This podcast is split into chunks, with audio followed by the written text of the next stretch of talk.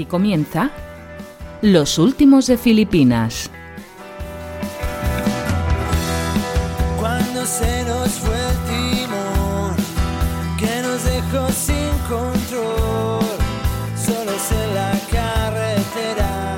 Hola, gente people, ya estamos con vosotros en vuestras orejas y en vuestro corazón también, en la entrega undécima del metapodcast más irredento y transgresor que os podáis encontrar en la lengua viperina de Cervantes. Somos los últimos de Filipinas y resistimos en la iglesia de Valer a las hordas cancamuseras del podcasting industrial con presencia de ánimo y sobre todo con mucho humor. Ya sabéis de qué va esto, charletas podcasteras non-stop, actualidad y noticias del mundillo, algo de tecnología podcastera también, por supuesto, y mucha recomendación de proyectos chulos. Opinión desde nuestro concepto de podcasting amateur, libre, independiente y sin ánimo de lucro. Seguimos a buen ritmo de publicación y estamos encantados de que estéis ahí con nosotros apoyando y acompañándonos en esta aventura. Mi nombre es Julián arroba Bedel en Twitter y estoy encantado y feliz como una lombriz de presentaros al 50% de este proyecto, al mago de la técnica podcastera, al podcaster que no sabemos de dónde saca el tiempo para publicar tanto y tan bien, al gran Arcaich arroba Arcachofas en Twitter. Hola Arcaich, ¿cómo estás? Pues que me ha sacado los colores. Madre mía. Esto sumado a tu prosa ya reconocida por el mundo entero, pues, pues hace que me, que me entre los sofocos. Es que eso es eh, un poco eh, mi motivación de la presentación, entre otras. Por cierto, ¿dónde, dónde has dejado a tu amigo el de, el de Garganta Profunda? Pues mira, ya ha tenido a bien eh, olvidarme por, Abandonarte, ¿no? po- por una temporadita, lo cual está fenomenal, aunque no estoy bien del todo, eh, Arcaich. Ya te veo, ya. En fin, eh, digamos que algunas secuelas del amigo COVID eh, siguen por aquí, ¿no? También algo de carrasperita, espero que me perdonéis por la voz, pero bueno, vamos mejorando. No es como el otro episodio que fue casi un acto de heroicidad, ¿verdad? Sí, sí, sí. La verdad es que ahí te batiste el cobre muy, muy bien. Y por cierto, Mm, dime, te noto como más maduro. eh, ¿a qué te refieres, eh, querido Arcaich? No sé, más interesante. Más No diré viejo, diré más interesante. Es más interesante. Bueno, vamos a ver. Sí, o, em, hoy eh, es mi, mi cumpleaños, Arcaich. Em, Sorionak. soy, y muchas gracias, soy más viejo que el hilo negro, como podrás suponer. ¿eh? Ya tengo 51 castañas, eh, ya solo decirlo, Madre mía. solo decirlo me, me estremece el alma, pero oye, mira, eh, estamos aquí, ¿no? Que es lo importante. Que es bastante. Que ya es mucho, ¿no? Intentaré, pues, pasarme lo mejor posible este, este mi día, ¿no? Que últimamente, a, a ver, ya cuando cumplimos años, pues no es como, no es como antes. Antes, cuando eras joven, No. pues a lo mejor Hombre. salías con tus amigos a darlo todo y a mamarte como un puñetero piojo, pero eso, eso ya también, lo puedes, también lo puedes hacer, ¿eh? Lo que pasa que Hombre, luego igual te estás acordando de tu cumpleaños una semana. Sí, eh, porque ya recuperarse me llevaría, pues eso, una semana entera. ¿sabes? Entonces, entonces ya más moderado, ¿no? Pero bueno, que ahí está, ahí está la jugada y, y bueno, pues eh, intentar pues pasarlo lo mejor posible. Pues disfruta del día. Y además también eh, recién llegaditos de las JPod, eh, querido Arcade. Sí, hueles a podcasting industrial. Desde aquí. Eh, sí, Se te huele eh, desde aquí. bueno, hemos estado en, en- en la resistencia, ¿eh? Ahí. ¿Qué os voy a contar? Pues que nosotros somos transparentes y todavía no he ido. ¿eh? Porque, eh, claro, cuando se publique este podcast, eh, estamos grabándolo evidentemente antes. Esto no es en directo. Entonces, todavía como tal, en mi temporal actual no he estado. Pero cuando lo escuchéis, sí que voy a estar. Ya habrás estado. Claro, es que es estos jueguecitos de, de, de- de los viajes en el tiempo podcasteros, ¿no? Claro que sí. es lo que tiene. Así que eh, os voy a grabar para vuestro solaz y mi ego, eh, un poquito el- mi paso por las JPod va a ser cortito, Arcade, no te, no te lleves las manos a la cabeza. No, yo, yo ya no me sorprendo de nada. Eh, eh, intentaré que sea corto 10 minutitos, eh, hablando un poquito de lo bueno que seguro que lo vamos a pasar porque ya lo estamos organizando Eso y seguro. va a ser va a ser muy divertido. Bueno, y por lo demás, pues lo de siempre, Arcaich. Na- nada nuevo bajo el sol. Putin pensando si aprieta el botón o no, Pues sí. ¿eh? políticos pensando en sí. sus cositas, ¿eh? sus elecciones, puteándonos un poquito, Bueno, pues ¿eh? como siempre. Los precios por las nubes, en fin. Pues ¿qué eso, nada nuevo bajo el sol. En fin, eh, mi Españita. En fin, eh, lista de recomendaciones filipinas que han entrado en nuestro selectísimo club en estos últimos 15 días. Pues sí, tenemos en el número 109, ya, 109 ya, ¿eh? Madre mía. Trío de Jotas, que no tiene nada que ver con el cante zaragozano. Eh, Pues no. Esto es cuando tres amigos se juntan a tomar unas cervezas, deciden grabar sus charlas, que todos lo hemos pensado, y se convierten en un podcast. Es que nada puede salir mal. Y si encima se llaman Joaquín, Juanjo y Juanma, de ahí tienes las tres Jotas, el trío de Jotas. Maravilloso. Este trío es, es un nuevo proyecto, llevan cinco episodios, ya se puede considerar podcast, y la temática es abierta, basada sobre todo en la nostalgia ochentera y noventera. ¿Qué vende más que la nostalgia? Nada. No vende nada más. Han comenzado dándole a las pelis, las sagas, las series, humor, naturalidad y ganas de las ganas de los comienzos. Claro. Y nada, escuchadles por, porque se hace muy ameno la escucha. la Muy verdad. menos. Trío de Jotas, la verdad es que sí. eh, un proyecto que promete. Eh, número 110. Por ahora soy invierno. Un naming maravilloso. Sí. ¿eh? Y, y es otro, otro podcast nuevo. Y a ver, yo este ya sabía que me iba a gustar. Aún sin haberlo escuchado, porque conozco muy bien a, a su host, a- al señor Manuel Mendaña, ¿eh? que muchos lo conoceréis también por, por su cocina perfecta, que es uno de los primeros podcasts de gastronomía publicados en España. Y la verdad es que el bueno de Manu eh, imprime a su podcasting mucha calidad y, y buen hacer. Y en este caso, en algo que no tiene nada que ver con la cocina. Él es cocinero en Marín, en Galicia. Pero ahora ha, ha- ha publicado un podcast de difusión de la música instrumental, eh, clásica, minimalista, experimental. Bueno, bueno. La verdad es que es un tipo de música, claro, mm, me- muy desconocida, pero a la vez, o por lo menos para mí, eh, bastante atrayente por cómo lo explica, cómo explica las canciones y tal. Y va mucho, va mucho al meollo, ¿eh? Eh, acaba de publicar su episodio 3 y seguro que, que os llama la atención. Muy bien. Y en el número 111 tenemos Atareado con Linux. Y es que Lorenzo, el host del proyecto Atareado, como su propio nombre indica, es una persona muy ocupada. El hombre desde siempre ha tenido dos grandes aficiones. El mundo de GNU Linux, que también te digo que hay que estar un poquito mal, porque yo pasé por esa Y etapa. Y la Y yo, y, y fue, y lo que pasa es que yo creo que Arcade, eh, bueno, un pequeño inciso, Sí. antes Linux era más difícil. Eh, también te lo digo, ¿eh? Hombre, sí, hombre, claro. Hombre, ahora es, ahora es para tontos. Claro, Pero ahora hay que darle al botón, pero antes no, ¿eh? Y ya está. No, antes yo me acuerdo de instalar distros a comandito y pim pam, pim pam, instalar sí. paquetes y, y toda la pesca. sí. Seguimos. Eh, bueno, pues también eh, pues difunde mucho el open source y el desarrollo de aplicaciones. Es que o estás metido mucho en ese mundo o no entras. O sea, es, son- Seguro. es que Linux es así, es así. así. O mucho o nada. Seguro. Y de manera independiente llega, lleva algo más de cuatro años grabando un podcast que es referencia en el mundillo. 426 episodios. Toma ya. Nada más y nada menos, ¿eh? Ojo, cuidado. Hay que darle mucho al dedito para encontrar el primero, ¿eh? Sí, sí. Del mejor contenido de tecnología enfocado al Linux que te puedes encontrar en español, todo en abierto y gratuito como no podía ser de otra forma. Ahí Un filipino muy merecido. Muy bien, y cerramos eh, con el número 112, Effective Wonder, Me encanta, me eh, encanta. que es también otro de nostalgia, ¿eh, Arcade? Sí, señor. Al igual que con la trucha de Jotas que nos comentabas antes, El trío de Jotas. Esto, buah, te he salvado ahora mismo de una fray de ratas. no, no lo digas tan alto porque en, el póker, cuando tienes un trío, se llama trucha. Ah, amigo. Buah, ahora Eh. yo hago la... Te me adelanta, Julián. Es que esos 51 años, es que lo que te dan, Ay. lo que te dan. Ay, o sea, algo tenía que tener bueno. No sabía yo que se llamaba trucha. Sí, sí, sí. o sea, Fíjate. Trucha, ahí el trío, ¿no? En fin, bueno, seguimos. Eh, después de este pequeño, pequeño apunte de póker. Este palo que me ha dado. Sin más. Por ir de listo. Esto me pasa por ir de listo. Un, fi- un filipino un- muy nostálgico y muy vintage, ¿eh? el Effective Wonder. Ujú. ¿no? ¿Eh? Effective Wonder se habla de los 90, de lo que a sus podcasters titulares Mario, Ramón y Luis les hacía felices en su infancia y preadolescencia. Y también, pues, sobre todas sus mierdecillas y todas sus obras maestras que vieron, escucharon y leyeron. Cultura audiovisual de medio pelo, tele, series, pelis fetiche, canciones que sonaban en el radiocassette del coche de tu papá, de empachos Joder. de azúcar, ¿eh? del kiosco, de, de las gominolas, ¿eh? esos sobres de soldaditos, bueno, en fin, ¿qué, qué te voy a contar? O sea, todo, todo eso eh, mezclado con un tan de naranja y jamón con melón. Ay, qué rico. Qué, qué bueno. Qué rico.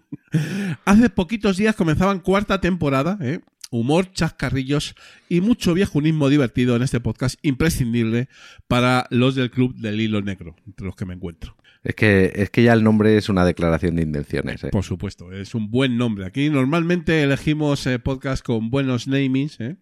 y, y ahí está. Bueno, pasamos a las noticias podcasteras, eh, querido Arcaich. Vienen calentitas. Y si quieres, mm, venga, empiezo Dale. yo mismo con, bueno, una noticia que no por inesperada eh, deja de ser sorprendente en principio, y es que el señor Alex Fidalgo se marcha de Podimo, o, Podimo, que no sé nunca cómo se dice, el famoso podcaster Alex Fidalgo, del podcast de entrevistas Lo que tú digas, nos anunciaba hace poquitos días en un vídeo colgado en su cuenta de Twitter que decidió no renovar el contrato de exclusividad que mantenía con la plataforma Podimo y que a partir de ahora volverá a publicar en abierto en todas las plataformas y con feed los programas completos para toda su, su audiencia. ¿eh? Curioso. ¿eh? Y encima vuelve con un bombazo. No sé si sabes quién va a ser su entrevistado. He visto un vídeo por ahí. ¿eh? Em. Sí, sí. eh, Pérez Reverte, ¿no? Me parece. Sí, señor. Buena reentré, desde luego que sí. Sí, sí. Eh, a ver, esto ya lo hizo en su momento Ángel Martín y José Lozano de Misterios Cotidianos. Sí, ¿eh? señor. Se fueron, se fueron porque habían perdido la comunidad.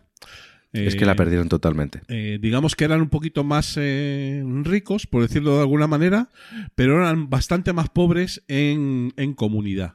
Entonces, pues, Y yo creo que les habrán hecho cuentas y les saldrán las cuentas porque tienen, esto sí que los de Misterios Cotidianos tienen una legión de, de gente que les apoya con, pues con un eurito y pico, tres, sí. ¿sabes? Y, y al final, grano a grano, pues se hace granero, ¿no? Se, ha- se hace granero, sí. Entonces, eh, pues Alex Fidalgo habrá pensado él eh, que quizás eh, no sería la mejor de las ideas, ¿no? Es que eh, yo creo que estuvo muy acertado Agustín en Promo Podcast cuando lo comentó, que lo comentó justo una semana antes de, Sí, de que sí. esta, de esta noticia, o sea, que lo vio venir, ¿eh? Se adelantó, que- sí. que yo lo he seguido a Alex Fidalgo desde el episodio número 3. Ahí me enganché y me encantaba. Y se fue a Podimo y dejé de escucharle. Y me pasó lo mismo con Misterios Cotidianos. Hasta que no han vuelto a abierto, no los he vuelto a escuchar. El caso es que para un periodista que se hable de él, de su programa en Twitter constantemente, porque tenía muchísimas interacciones, pues es, es lo bueno para encontrar curro, ¿no? Porque eh, evidentemente del podcast no va a poder vivir. No va a poder sacar mm, pongamos 1.500 euros de salario. Claro. Entonces, pues diversificas. Y si todo el mundo habla de ti, pues seguramente algún periódico, algún programa ponga los ojos en ti.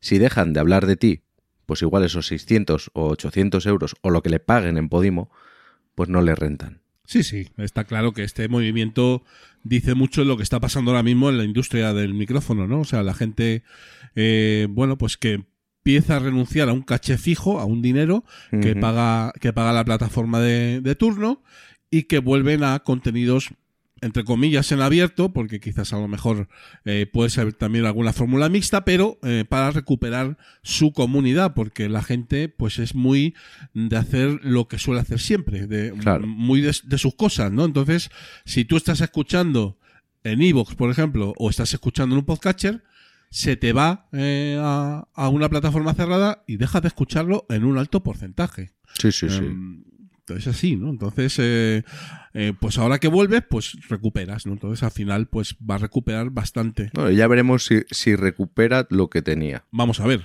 Porque la gente al final se cansa, porque este hombre pasó a Podium Podcast, que el movimiento ese, bueno, lo entendí, porque al final es de la SER y, y te puede reportar un futuro trabajo en la radio, pero el salto de Podium Podcast a Podimo, ahí, no, ahí yo ya no lo entendí. Entonces, bueno. Bueno, Ya ya, veremos. qué pasa, sí. Y no es el único movimiento eh, que, que estamos viendo, No. ¿verdad, Arcaich? No, no, no, porque Spotify sigue recogiendo cable y a cantidades industriales. A ver, cuéntame.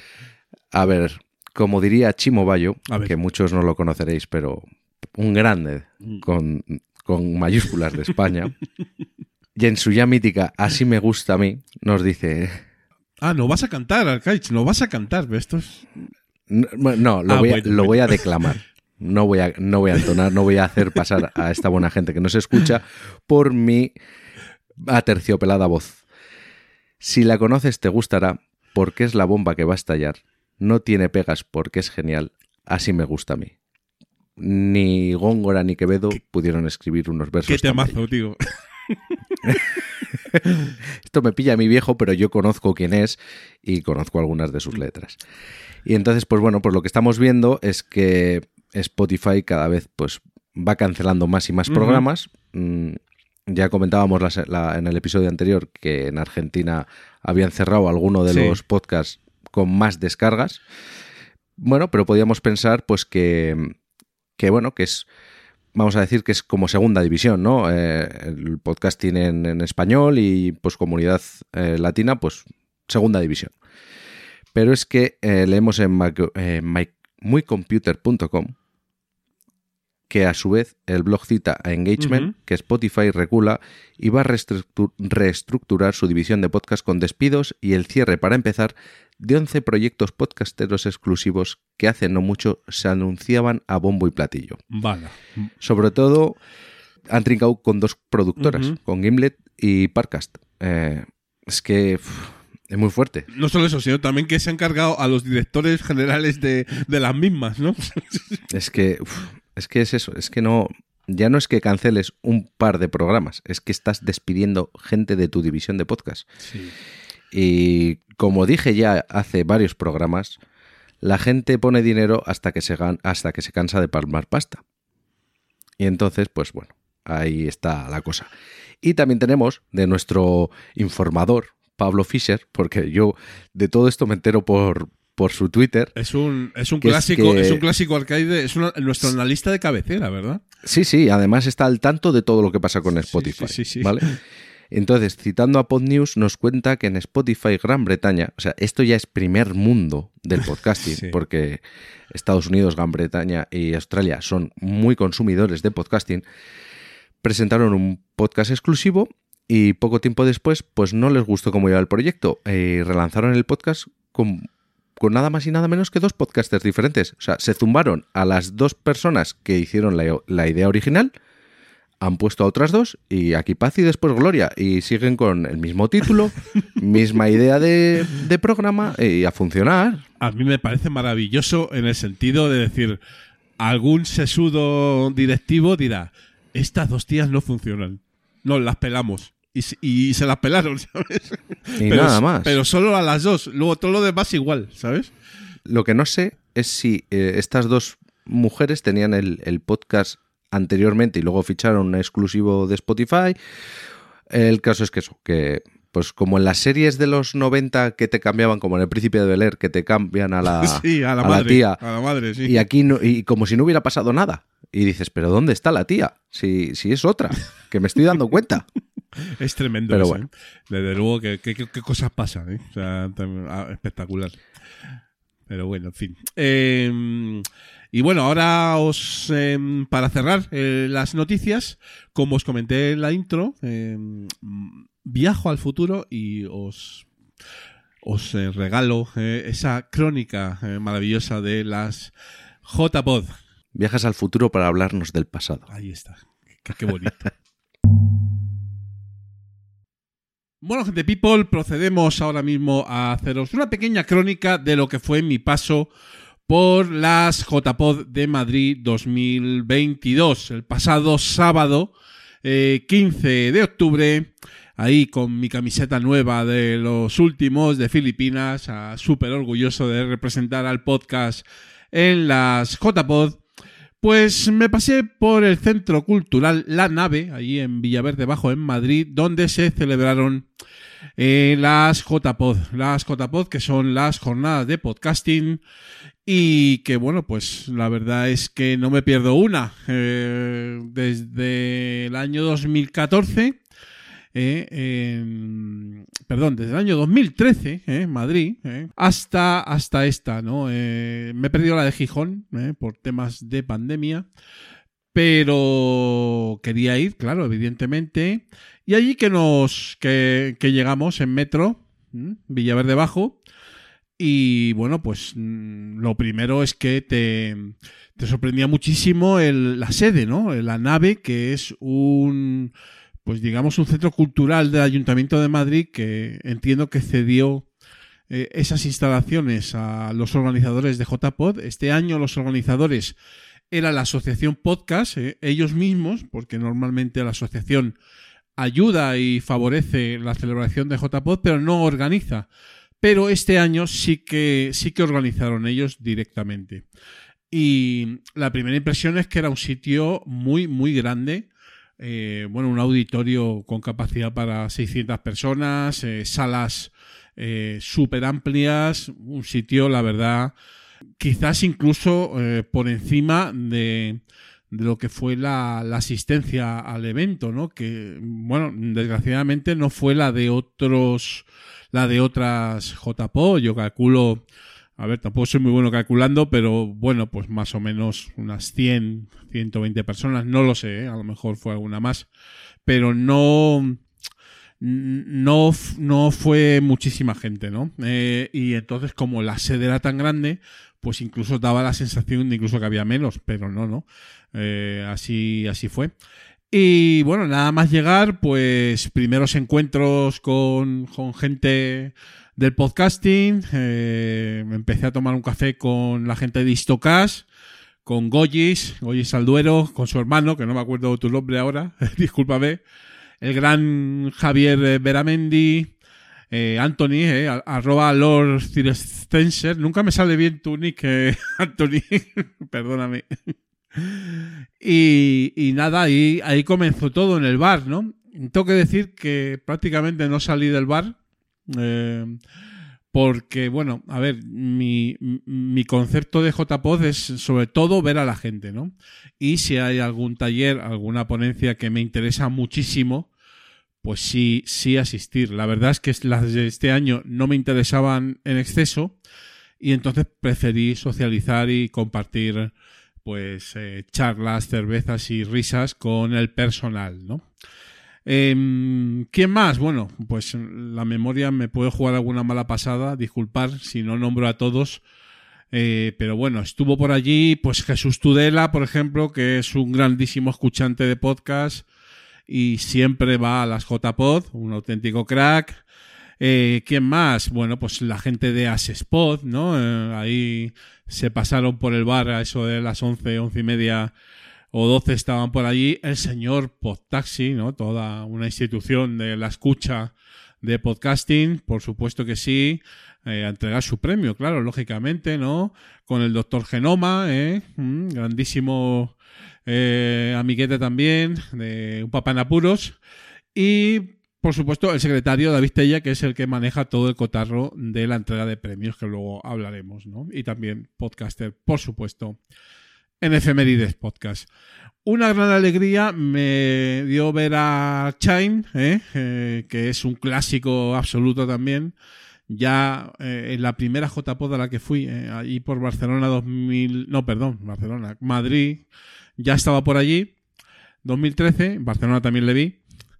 Y luego se pasaron, pues, eh, también, pues, dos grandes amigos míos, los gallegos, ¿no? Llegaba el, el club gallego con Agustín, ¿eh? Agustín Verdugo 789 en Twitter, Agustín Palmeiro, eh, gran amigo, eh, y también con Juan Ortiz de La Morsa era yo Arquitectura, otro amiguérrimo espectacular. Allí empezamos a tomar cervezas todos. En el bar, mm, Gran Porti de Condenados Podcast, también otro clásico. Me dio mucha, muchísima alegría, alegría verle y compartir unas cervecitas y bastante charleta, ¿no? Y bueno, pues hay que decir que mm, a ver, ponencias, talleres, como os he dicho, pues no, no, por la mañana nada. ¿eh? Mm. Me hizo bastante gracia una ponencia que era, de- no me acuerdo ahora el nombre, eh, amateurs, eh, cómo pasar del amateurismo a, a los profesionales o algo así, o, o cómo pueden convivir, ¿no? Podcasting amateur y profesional. Y curiosamente los ponentes, salvo eh, José Antonio Gelado, que un poco entiendo defendía el amateurismo, todos los demás eran pros. Mm, no sé, entonces, pero eh, me hubiese gustado ir, pero se me olvidó. ¿eh? Estaba ahí con la gente y, y bueno, pues, pues no, no pude ir, ¿no? ¿Qué le vamos a hacer? Y allí que nos fuimos a comer, ¿eh? Nos fuimos a comer, pues todos esto, esta gente que os he comentado más o menos, ¿no? También se nos unió eh, el gran Raúl, el que habéis escuchado en, en los filipinos, en Mundo Filipino, se, se unió a la fiesta, ¿no? Nos pusimos como, como las grecas, ¿eh? Mm, bastante bien, ¿eh? calidad-precio estaba bastante bien. El, el asador de Enrique se llamaba, un salón súper tocho con muchísima gente, lo cual pues suele hablar bien del restaurante. Y, y nada, muy, muy agradable, ¿no? Unas charletas podcasteras como no podía ser de otra manera. A la vuelta, ¿eh? volvimos ¿eh? ¿eh? tomar café ¿eh? al, improvisado bar de, de la nave y desvirtualizamos todavía a más gente, ¿no? Estuve pues vía Sanquejo de Yo Virtualizador, también miembro de la organización. Mm, y bueno, por supuesto, eh, nos saludamos efusivamente, fotos, etcétera. Papa Friki, Alberto también. Tenía ganas de, conocerle y también, sobre todo, a, José, a José el camarero de Frente al Cliente, un tío muy majete, como ya eh, eh, tenía claro, mm, porque además vino a los filipinos y tenemos buena relación y, y bueno, charlamos habitualmente. Entonces, pues estuvo genial, ¿no? Porque además José venía solo por la tarde un ratillo y, y bueno, fue muy chulo. Me regaló un, un llavero que hace él de, de su podcast, lo cual se agradece mucho. Eh, Porti también me dio merchandising que me faltaba de condenados, ¿no? Y tuvo el detallazo de traerme una camiseta, pero bueno, como digamos que uno esté un poquito grande, pues, pues no, no, no, me iba, no me iba a ir, con lo cual pues se la volví a llevar, ya me regalará una, grande por ti. ¿eh? También me, me, hizo mucha ilusión saludar a, a David y a Rosita Larcos, ¿eh? que vinieron con su niño. Eh, otros clásicos eh, podcasteros, aunque ahora Rosita no graba. Y David se dedica a la investigación de, de, medios de comunicación y de podcasting, ¿no? Por supuesto, genial, ¿no? Y también vi a, a Bimba, a Bimba la Blanca. Un gran saludo para ella. Hacía muchísimo que no la veía. Y estuvimos un ratito charlando, ¿eh? Con... Me presentó a su nueva a su nueva perrilla, ¿eh? a su nueva acompañante. Un, un, fuerte, un fuerte abrazo, por supuesto, para ella también. Bueno, tuvimos charlas eh, de todo tipo. Y dentro de las charletas había un par de charletas que, digamos que por los personajes con los que charlamos, sobre todo fue Agus y yo, eh, bueno, pues eh, no dejaba de tener cierta relevancia, ¿no? Sobre todo para nosotros, ¿no? Quizá para él menos. Pero hablamos con el gran gurú, el gran pionero del podcasting en España, el señor José Antonio Gelado. Vaya charleta más interesante sobre, sobre podcasting, sobre cómo lo está viendo él y lo vemos nosotros ahora.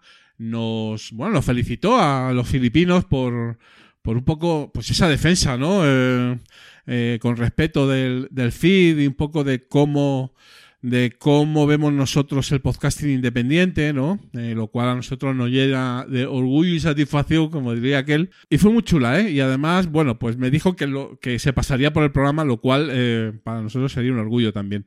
Sí que es verdad que ya ha estado en el programa de, eh, de Agus y os recomiendo muchísimo la escucha de esa charleta en el, en el podcast de No Soy un Troll de Agustín. Eh, os dejo el enlace para que podáis escuchar la charla con José Antonio. Fue un poquito lo que charlaron ellos, fue un poquito lo que charlamos nosotros, o sea que ahí os, os lo dejo, ¿no? Y también, eh, curiosamente, coincidimos con el señor Ivox, ¿no? Juan Ignacio Solera, ahí estaba el hombre. Eh, y aunque tenemos ciertas diferencias de concepto eh, lógicas y naturales, ¿no? Es, la verdad es que mm, Juan Ignacio es un, es un tío que está desde el principio en el podcasting, que muchísima gente ha empezado sus podcasts en Evox y que hay que darle ese valor, por supuesto, ¿no? Y es un tío que siempre está en las JPod, las apoya Y yo creo que eso en sí mismo está fenomenal, ¿no? Luego, bueno, pues evidentemente Evox es una empresa, eh, no son las monjitas ursulinas, como ya sabéis. Entonces, bueno, pues oye, pues tienen que ganarse sus lentejas y, y a lo mejor la forma de ganárselas pues no es, eh, digamos, que, eh, no coincide con nuestro pensamiento, ¿no? Eh, pero eso no quiere decir que cruzáramos unas charletas, ¿no? Eh, muy majas, ¿no? Y además yo em, le felicité junto con Agustín, ¿no? Eh, le felicitamos por por su podcast eh, eh, original de que se llama Podcaster, ¿no? El metapodcast de Evox, ¿no? Que eh, contra todo pronóstico eh, me está gustando bastante y además está siendo bastante independiente de lo que es el propio Evox, ¿no? Lo cual es algo sorprendente y que eh, nos dijo Juan Antonio que, que estaba totalmente buscado porque ellos querían que fuera así. darle libertad total al podcaster para que hiciera su, su podcast. Ahora mismo no recuerdo el nombre del podcaster, Agus seguro que lo sabe. Y habló, habló con él porque estuvo en, en JPod también. Y bueno, pues entre estas charletas y otras cuantas, pues llegamos a la entrega, a la entrega de premios, ¿no? Entrega de premios que, a ver, no es que estuviera deslucida, porque los premios siempre molan, ¿vale? Pero sí que, a ver, ahí se notaba, en el auditorio se notaba que no había eh, la gente de otros años, ¿no? Y también hubo algunos pequeños fallos, ¿no? Que deslucieron un poquito. Pero tengo que decir, y digo, que mm, hay que darle todo el mérito a la organización por eh, haber, bueno, pues cogido este toro, ¿no? Porque organizar unas JPod es algo muy duro, es algo muchas veces ingrato y que al final, al fin y a la postre, bueno, pues por los avatares del destino y porque se hacen las cosas de manera altruista, pues bueno, a lo mejor no está toda la gente que debería estar ahí apoyando, ¿no? Entonces, eh, desde este programa, aunque también no oculto, y, ya lo he comentado alguna vez, que mm, he tenido yo personalmente diferencias con esta, con esta junta, ¿no? Por eso no soy socio, entre otras cosas, pero eso no quita, no quita para felicitar eh, el trabajo realizado en, est en estas JPod, porque, repito, eh, es duro organizar, ingrato y, y yo creo que eh, las JPod son importantes que sigan adelante porque es el único evento no profesional, no profesional, repito, o para los no profesionales también, porque hay eventos profesionales y tienen su audiencia y evidentemente tienen su razón de ser, pero las JPod es eh, algo que se ha mamado desde hace muchos años y que viene de un espíritu amateur. Entonces, hay que defenderlas, porque es el único evento a nivel nacional que los que no nos ganamos las lentejas con el podcasting tenemos. Y, y es la oportunidad de ver a, la gente y, y, bueno, que gente eh, nueva también se una, por supuesto, y también tienen cabida los profesionales, pero no es exclusivo de los profesionales, ¿no? Con lo cual hay que apoyar a, a las JPod y así lo, así lo hacemos desde aquí, ¿no? En cuanto a los premios, bueno, pues eh, podéis consultar la, la web de jpod.es y ahí salen todos. El de Asespod a mí me hizo especial ilusión porque se lo llevó Coffee Break, Señal y Ruido, que es uno de mis podcasts de ciencia y de astronomía de cabecera, ¿eh? y muy bien, muy contento por ello, ¿no? Había otros grandísimos podcasts ahí eh, también esperando, eh, pero, pero bueno, se lo llevó Coffee Break. Y luego, pues hay, hubo algún filipino también que se llevó premios ¿eh? de nuestras recomendaciones. Que yo recuerde, Podcaster al Desnudo debió ganar en, en, la categoría de general o de temáticas generales, me parece, no sé cómo se llamaba. ¿eh? Con Danny Maverick, Sandra y eh, otro nuevo integrante que ahora mismo no me acuerdo y que fue quien recogió el premio. El podcast de tecnología se lo llevó Lorenzo, eh, atareado, eh, que lo hemos, lo hemos recomendado en este episodio, ¿vale? Y el de revelación se, lo llevó La Picaeta, que es el podcast de, de, gastronomía, ¿no? Así que, bueno, pues estuvo, estuvo fenomenal.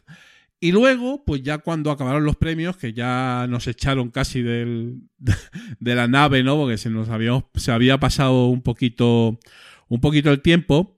Pues nada, decidimos irnos a, bueno, a tomar unas racioncillas y una cerveza para acabar la jornada Y bueno, pues allí nos, nos encontramos con más, con más gente de que había estado por allí en, en las JPOD, en concreto con unas chicas, eh, con Cristina, Cristina Baigorri, con la señora Wild, ¿verdad? Eh, la tengo aquí, pero nos, nos, seguimos en, en, Twitter, ¿no? Con Clauros, ¿no? SDT, ¿eh?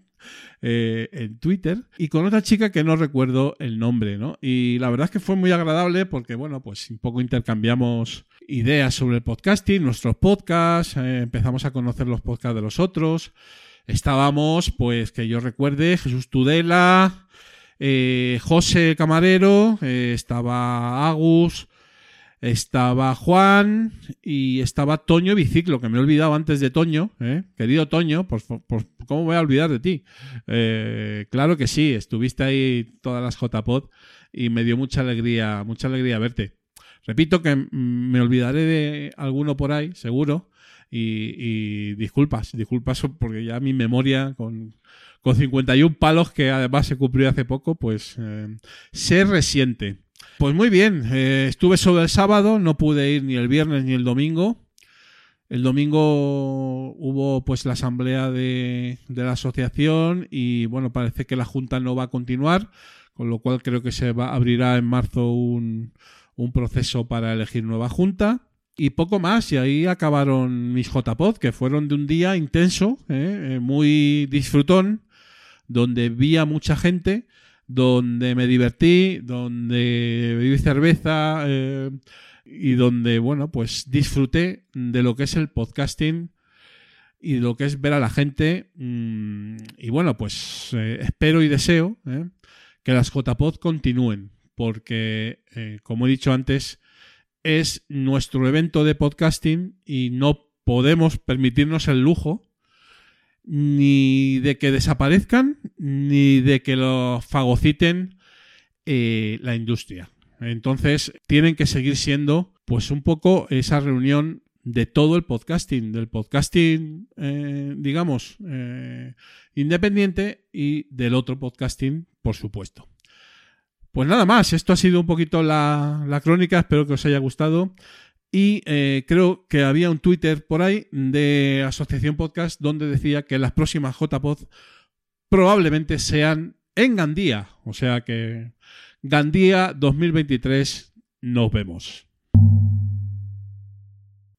Y seguimos en el programa después de, de, esta crónica maravillosa. Venga. Y en la escaleta de contenidos del episodio número 11, pues vamos, vamos con ella. Arcaich, eh, Mundo Filipino. Pues en Mundo Filipino viene a charlar con nosotros Raúl Fernández, un buen amigo del programa y que además es el 50% del proyecto filipino número 97, El Cronovisor, que produce con Oscar Blázquez. Raúl es un old school con todos los papeles, aunque viene al mundo filipino y también charlaremos un poquito de su trayectoria, pero centrándonos en este maravilloso magazine de tecnología, ciencia, historia y seguridad informática.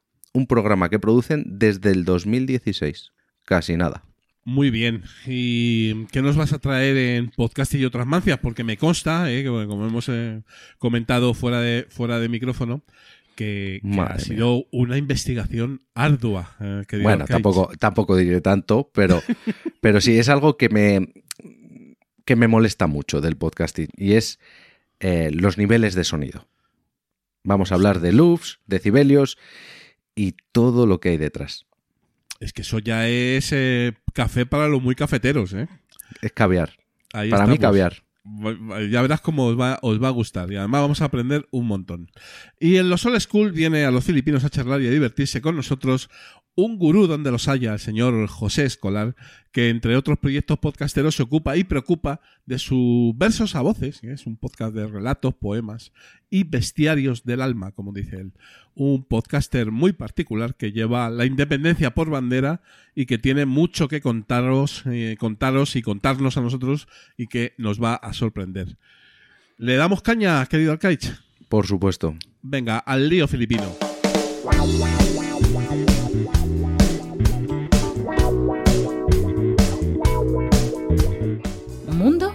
filipino.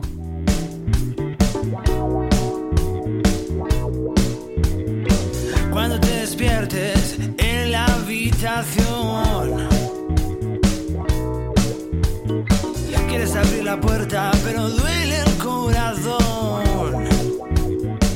Y ya estamos por aquí, gente people, el mundo filipino. Aquí es la sección donde presentamos eh, esas recomendaciones podcasteras que hacemos nosotros y traemos a los podcasters que las producen para que nos eh, comenten un poquito más de su proyecto. Y en este caso estamos hablando del cronovisor y para venir a comentarlo, eh, pues un 50% del, del proyecto está aquí Raúl Fernández, arroba Raúl49 en Twitter, que es el cofundador y CEO, como dice en su bio de Proyecto Albedo, es eh, podcaster y coproductor del Cronovisor y rumbo a la historia, siempre en el filo de la navaja, ¿verdad, Raúl? ¿Cómo estás? Verdad, muy bien. Oye, encantado de, estar aquí con vosotros y que me hayáis invitado a vuestro programa. Pues sí, lo de el filo de la navaja no puede ser más exacto. Siempre voy al límite, la verdad. Eh, oye, Raúla, eh, yo es que te llamo Raúla eh, porque se me ha quedado, o sea, se me ha quedado de tu Twitter, ¿sabes? lo bueno de esto, Raúla, es que siempre, siempre tendrás 49 años, tío. Qué, qué bien, ¿no? es verdad. Esto, esto viene porque como Raúl estaba pillado ya en todos los nick, pues se me ocurrió poner la primera letra, que era la primera del alfabeto, que era A. Y lo del 49, pues no sé de dónde viene. Es el número que me inventé para los, para los nicks. O sea que. Ah, que no es, no es tu edad, eh, Raúl, no es tu edad. Eres bastante más joven. No, cuando yo empecé en Twitter y empecé esto del podcast tenía bastante menos que 49. Ahora ya lo supero, pero entonces era todavía, era todavía bueno, no vamos a decir que joven, pero tenía menos de, menos de 49. Muy bien, antes de empezar con el cronovisor, eh, ¿verdad, Kaiche? Vamos a hacer un breve repasito old school. Pues sí, pues sí, porque yo además era oyente de, este, de este podcast de hace, de hace años, que es Bitácora de Ciberseguridad, con Sergio Solís. Pues sí, sí señor, con el gran Sergio. Muy socio mío en negocios y uno de mis mejores amigos y mejor persona, la verdad. Un grande, un grande. Yo también eh, me, eh, me congratulo de ser amigo de Sergio, ¿verdad? Y es un, es un auténtico crack el tío. ¿eh? Lo que pasa es que, bueno, pues emigró a tierras más frías, ¿verdad? Sí, está, en tierras lejanas allí, está en Hibernalia. Eh, Invernalia, y, pero bueno. También em, produces Rumbo a la Historia, que es un proyecto más personal tuyo porque te encanta la historia, ¿verdad, Raúl? Sí, esto fue una cosa un poco porque sí, efectivamente es un proyecto muy personal, digamos. Y aquí lo que se trataba un poco, porque yo es que ahí me gusta bastante escribir y me gusta muchísimo la, la, historia, sobre todo la historia militar y, y la naval. Y y entonces, bueno, pues la idea es que tenía un montón de artículos escritos para revistas y colaboraciones que hacía y la idea era ponerle voz a esos eh, relatos, que eran muchos de ellos de 500 o 1000 palabras, y hacer unos podcasts muy cortitos, pues muchos de ellos tienen cinco minutos o siete minutos, eh, incluyendo la música y todo esto. Y bueno, la idea era dar una, un poco píldora de historia. En ese sentido, historias un poco que se salen también de lo normal y tal, y bueno, un poco el, sentido era ese, ¿no? Y ensayar también. y y bueno, coméntanos lo que te ha traído aquí, que es el cronovisor, que bueno, es un programa que nace para la radio, pero que el formato y el espíritu son podcasteros total. Sí. ¿Cómo, cómo entraste en el proyecto? Pues bueno, yo a Oscar le conozco ya hace muchísimos años. Además fue una cosa muy casual, porque nos conocimos los dos, vivimos aquí en el Casar, en Guadalajara. Y bueno, nos conocimos en un encuentro de empresas y tal, porque él es arqueólogo, en su momento tenía una empresa también y tal, y, bueno, pues surgió ahí una, una, una, amistad bastante, bastante fuerte, la verdad. Entonces, hay que decir que el cronovisor ha pasado por diversas etapas. Eh, ha tenido su etapa, digamos, de radiofónica 100%, eh, en otros, realmente el proyecto está amparado por Rec Radio, que es una, es una radio municipal aquí que pertenece al Ayuntamiento del Casar. Y, bueno, en su primera etapa, digamos que lo llevaba Oscar eh, directamente en la emisora, y entonces, bueno, era un programa más dirigido a ciencia y arqueología, pero muy centrado en entrevistas y, en una serie de, cosas y con varios colaboradores de allí. Eh, luego ya en una segunda etapa, eh, a mí me sugirió en su momento pues incorporarme al, programa. Mm, seguíamos haciendo ciencia, yo llevaba una parte de historia y tal. Y digamos que ahora estamos en la segunda etapa y media, donde la mitad del programa es de tecnología y la otra mitad pues de ciencias, humanidades, historia y, y, todo esto. O sea, digamos que además es un proyecto que está en continua transformación. Qué bueno. ¿Vale? Porque bueno, a pesar de que somos señores mayores, como dice Oscar, pues tenemos esa inquietud siempre de estar innovando y hacer cosas un poco distintas muchas veces también. Y sobre todo de comunicar, que al final es de lo que se trata y con un poquito de humor y hacer las cosas un poco, un poco amenas. Claro que sí. Eh, yo creo que los podcasters al final lo que somos somos divulgadores, en cierta medida. Curiosamente, eh, Raúl, cuando meto en Google el cronovisor, me sale un podcast de Podium. ¿eh? Pero es más curioso que sea posterior al, vuestro, ¿no? Sí, ¿Eh? a, los podcasts industriales se, la pela todo, ¿sabes? O sea, les da igual. Sí, mira, esto es algo que el otro día en el grupo en Telegram estabais comentando precisamente por el podcast este de Arcade, el de 15 minutos, ¿no? Eh, que por cierto, ya te dije el otro día que lo había escuchado y, me gusta bastante porque, bueno, ya sabes que a mí me gusta mucho la historia y la verdad que me ha, gustado muchísimo. Muchas gracias. Y, entonces, pues sí es verdad que un buen día me dice Oscar, dice, oye, ¿sabes que este, el de, bueno, que este es el que tiene un programa en la SER, ya no me acuerdo ni cómo se llama, dice, se ha sacado un programa en, ha sacado un programa en otra plataforma y dice que se llama igual que el nuestro. Digo, bueno, hijo, pues ¿qué le vamos a hacer? Digo, este señor ya es conocido precisamente por hacer estas cosas a más gente, ¿no? Y si no, que se lo digan también a Goyo. tremendo, tremendo, tremendo. Pero bueno, esto es algo que pasa y se apropian un poco de las marcas y, ya está. Y hay comunicadores que son especialistas en esto, además. O sea, lo sabe todo el mundo. Sí, no, no es el primero ni será el último que lo haga. Efectivamente. Por lo que os hemos escuchado, eh, Raúl, que ha sido bastante, eh, yo, yo, soy un escuchante del cronovisor de hace tiempo. Cosa que agradezco. Tenéis, tenéis unos contenidos muy variados en, yo casi diría ese magazine que tenéis, ¿no? Es de ciencia, como has dicho antes, historia, investigación, arqueología, lo, lo mezcláis ahí. Sí, es que lo mezclan todo. Hacéis un variadito, ciberseguridad también, que tú muchas veces nos, eh, digamos, nos ofreces esos, esos tips para, para no mangarla mucho en, en Internet ¿eh? ¿Cómo, cómo, elegís los contenidos de cada programa y lo estructuráis un poquito? ¿Cómo, cómo lo hacéis? Pues mira, aquí tengo que, que, desarrollar un poquito lo que estaba comentando antes sobre la evolución del, programa. Sí.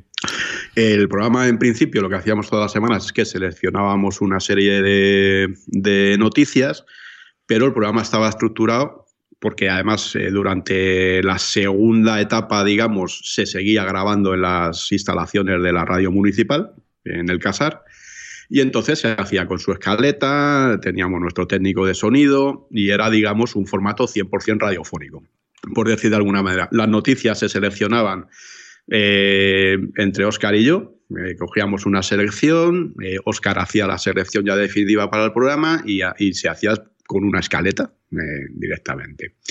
Eh, tenemos que decir que, tengo que decir que ahora el programa se ha vuelto un poco más anárquico, pero creo que ha ganado mucho en, espontaneidad. Porque eh, como todo el mundo nos, visto, nos vimos forzados durante la pandemia a cambiar un poco el, chip. Y de aquí viene un poco, yo creo, el, mm, el éxito del formato que tenemos, porque cuando nos vimos todos forzados por el tema de, del coronavirus a quedarnos en casa y a parar un poco nuestra actividad, pues nosotros enseguida nos dimos cuenta de que podíamos hacer una cosa que era eh, que si realmente eh, a nivel técnico teníamos conocimiento, porque Oscar tiene mucho conocimiento a nivel técnico de, sonido, y yo eh, sabía hacer podcast, tenía mucha experiencia con los podcasts, pues podíamos montarlo directamente eh, grabando cada uno de nuestra casa y haciendo un podcast, pero que se emitiese en la radio. Es decir, hacerlo al revés de como lo estábamos haciendo anteriormente. Y, y, yo tengo que decir que la emisora, yo creo que durante incluso algún tiempo fuimos el único programa que estuvo emitiendo regularmente. Ajá aparte de los musicales y todo esto, gracias a esta, a esta transformación un poco que tuvimos que adaptarnos eh, rápidamente. Entonces, realmente ahora es un podcast que se emite en la, en la radio, aunque seguimos con un formato radiofónico y los contenidos van, o sea, seleccionamos noticias, Oscar me pasa sus noticias de su sección, yo le paso las mías, pero vamos, muchas veces yo estoy seleccionando noticias 15 minutos antes, ¿eh? porque yo voy a lo loco. O sea, yo... Al límite. Me gusta mucho, como comentaba antes, voy mucho al límite, pero, pero a mí me gusta mucho la espontaneidad también. Entonces, eh, soy poco de guiones, tengo que decirlo. Sí, eso, eso en una radio es complicado. Y claro, entonces, pues bueno, yo creo que ahora hemos encontrado un poco la fórmula de, del formato que nos permite ser, tener esa espontaneidad y quitarnos el corsé también ese que tenemos muchas veces en la que teníamos en la radio. Esto no quiere decir que el formato sea perfectamente válido, de hecho en radio tenemos un montón de oyentes, aunque sabemos que, que, en la radio, igual que en la televisión, lo de las audiencias pues es un poco sí, de aquella manera. Pero bueno, sí tenemos feedback nosotros personalmente y sabemos que nos escucha mucha gente en directo los domingos. Qué bueno. Porque de hecho yo me he montado en un taxi y tenían vuestro programa. Qué bueno. yo te decir, o sea que esto me sorprendió, ¿no? Y dice, digo, anda, este programa le digo al, al hombre, digo, no, no, yo soy Raúl. Digo, anda, el tío se puso tan contento, ¿no? no te voy a cobrar la carrera. Entonces me cobró la carrera, pero bueno, me ha hecho una serie de halagos. es una historia digna de, de Podtaxi, ¿no? Del de, de, presidente de Asespot, ¿no? ¿Verdad? Sí, eh, ciertamente, o sea, y en un Uber me Qué pasó bueno. también una vez, ¿eh? O sea, que, que, curiosamente, porque además en ese momento cogía yo porque venía de viaje los domingos por la noche y digo, joder, digo, vaya casualidad también, pero bueno. Pero bueno, digamos que, te, que dentro de esa banda horaria quizá también pues, pues es un programa que es muy, muy sencillito, digamos, de, de digerir cuando se está conduciendo también o con algún tipo de actividad. Y, y bueno, pues en principio un poco esa es la, la, estructura que seguimos con el programa. Ya digo que ahora mismo prácticamente el 100% podcast no se edita, el programa se emite prácticamente tal cual. Eh, hay una pequeña edición porque algunas veces pues tenemos algún problema a nivel técnico o como somos personas mayores pues nos da la tos o tenemos que ir a por agua eh, o hacer pis, pues cosas de estas que nos pasan ya y bueno, pero vamos, se editan lo que son los cortes y ya está.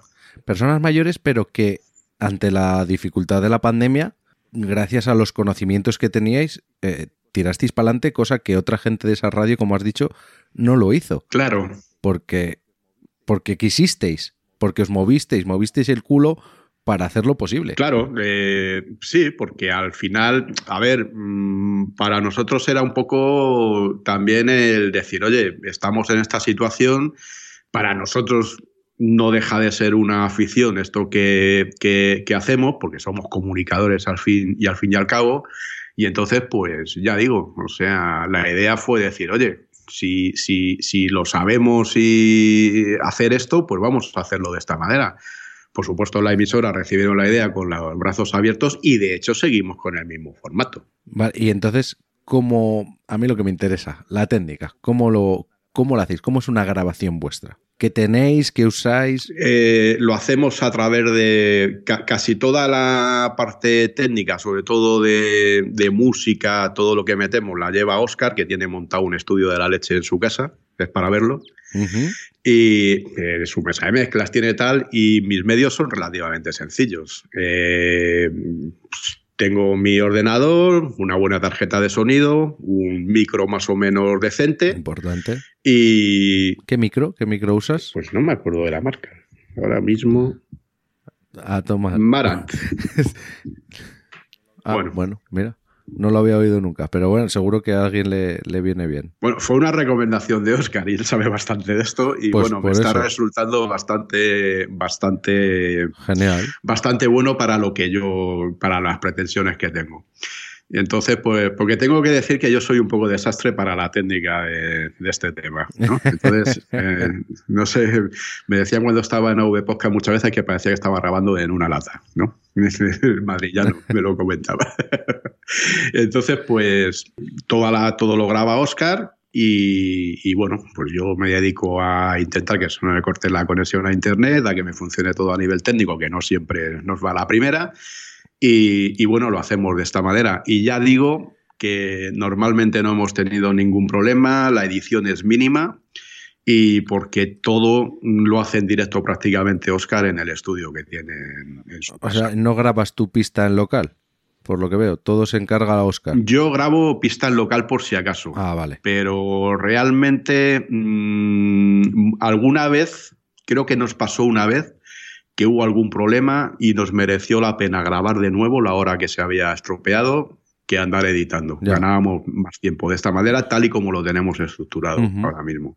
Raúl, te iba a comentar también el tema de la música, porque yo creo que en vuestro programa es especialmente importante y, y yo creo que ahí Oscar se, se, se luce, ¿no? Sí, esto hay que decir que la parte musical es de, es de, es de Oscar.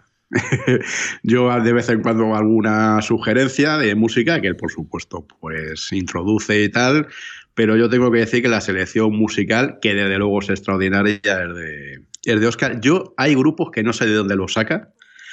Y música, además, de vez en cuando le da por. De vez en cuando le da por algún tema en concreto, ¿no? Bueno, cuando se pone con el punky, pues bueno, se, se pone la cosa un poco estre- extrema. Pero bueno, pero en general sí es verdad que es una buena selección. Sí. Eh, hay una época que le dio, por ejemplo, que yo tengo una amiga que ha estado en Francia y que, y que, y que habla francés y tal, y ahí tuvo una temporada que le dio por poner cantantes francesas muy buenas, que aunque, que aunque el francés es un poco extraño para la música, hay que decir que, que era muy buena música, ¿no? Y en general, pues, pues eh, tiene una selección bastante, Bastante buena. bastante sí. buena. Incluso yo tengo una en Spotify, he creado una lista porque la verdad es que yo creo que merece la pena el, el tenerla ahí al alcance de todo el mundo. Que merece la pena, claro que sí. La, la buscaremos. En el grupo de Telegram está puesta también toda la música. Pues eh, habrá que entrar también al, al grupo de Telegram. Me consta que, que estáis en el nuestro, lo cual los agradecemos también. ¿eh? Eh, Sí. cien- 135 episodios ¿eh? en Evox. no sé si habrá alguno más antes, quizás sí. Pues sí, no, 100, sí, 135 con el de esta, con el que se emite esta noche, que ya hemos grabado, pues eh, 130 y sí, 136, yo creo que, que vamos, No está mal. no está, no está nada No está mal. nada mal, ¿eh? Y además acabáis de, de- acabáis de arrancar temporada. ¿eh? Queda, queda cronovisor para, para rato, ¿no, Raúl? Tenéis ahí ilusión y para seguir adelante, ¿no? Yo creo que sí. Eh, tenemos de vez en cuando algún parón por temas La vida. eh, nuestros también, o de salud, o personales, o lo que sea. Pues bueno, yo, por ejemplo, si me voy de viaje y estoy dos meses por ahí, pues evidentemente es complicado grabar, sobre todo si estás en otro continente. Pero bueno, eh, normalmente ahora, por ejemplo, pues nos lo hemos tomado con tranquilidad. Empezamos prácticamente a grabar ahora en octubre o a finales de septiembre. Y entonces, pues bueno, eh, no, no tenemos presión en ese sentido. Nos gusta mucho lo que hacemos, nos gusta mucho comunicar, nos mu- gusta mucho hacer el programa, pero sí es verdad que si tenemos que parar, paramos y, y sin presión de ningún tipo en ese sentido. Esa es, esa es una de las grandes ventajas que siempre decimos, ¿verdad, Kaich? La libertad. La libertad. Eh, la libertad que te da ser el dueño de tu propio futuro podcastero, por decirlo de alguna manera. Pues ¿no? sí. ¿Eh? Sí, y yo tengo que decir que además que en la emisora municipal tenemos libertad en ese sentido. O sea, la verdad es que hacemos un poco lo que nos da la gana, nadie se mete en, en lo que hacemos. Y, y- y bueno, yo no sé si estarán hasta el gorro de nosotros, pero desde luego no se meten en nada. Porque somos los, somos los gamberros de la, somos los gamberros de la emisora. A ver, que hacemos cosas raras. Son lo- los podcasters de, de que beben cerveza y esas cosas. ¿no? Eh, pues eh, hablando de beber Sí. cervezas, eh, próximamente te, te veré eh, en una comida que hemos organizado de JPod, eh, querido Raúl. Eh, Sí. mm, Llevamos muchos años, eh, nos conocemos desde hace muchísimo, ¿verdad? Ya de las primeras JPod a las que fuimos. Y bueno, pues es un, es un ambiente que nos gusta, es el nuestro, mm, y, y ahí seguimos, ¿verdad? Porque a la JPO se va a comer ya de beber cerveza, no otra cosa. Eso, eso está claro. Muy bien. Que tú Eh, comentabas ayer, pero yo creo que también me he perdido nada más que las de Gijón. Yo he estado en todas, creo, desde el 2013 también. Yo te recuerdo en todas, ahí con tu camiseta de Condenados Podcast, en alguna de ellas, ¿verdad? Sí, es verdad. que estuvo, estuvo el otro día Porti también, eh, otro, otro old school con papeles. Sí, Eh, en fin, sí, muy, muy, muy buen amigo mío también. Tengo ganas- muchas ganas de verle también. Qué bien, qué bien nos lo pasamos, eh, Raúl. En fin. Oye, que muchísimas gracias por, por haber venido aquí a los últimos de Filipinas. Eh, ya sabemos que tú eres un filipino de pura cepa. Por supuesto que sí. Nada, oye, muchas gracias a, a vosotros y, y nada, y desde aquí adelanto que probablemente estamos trabajando en el formato vuelva otra vez bitácora de ciberseguridad. ¡Uh, qué bueno! ¡Qué bueno! Pero con Sergio. Mm, Sergio está a otras cosas, pero probablemente Ajá. Quiero, quiero iniciar otra vez el proyecto y probablemente colabore Ah, Oscar muy bien. también. Qué este bueno. Pero bueno, le estamos dando forma. Esto no sabemos cómo ni cuándo saldrá. Fenomenal, porque nos hace falta, ¿eh? Que hacemos cada barbaridad, ¿verdad? Y otro, otro programa con su exclusiva. Madre mía. Pues sí. Mira, esta noche hablamos de gallinas cibernéticas. Bueno, bueno, pues oye, os escucharemos y, y también eh, probable filipino, ¿eh? Eh, Bitácora. Hay que ver. Ahí, est- ahí estamos exclusiva por, pro- por programa. Eh, Raúl, que oye, muchísimas gracias por, por estar aquí. Como siempre, un fuerte abrazo y estamos, estamos en contacto, ¿eh? A vosotros un abrazo a los dos y nos vemos. Chao. Cuídate.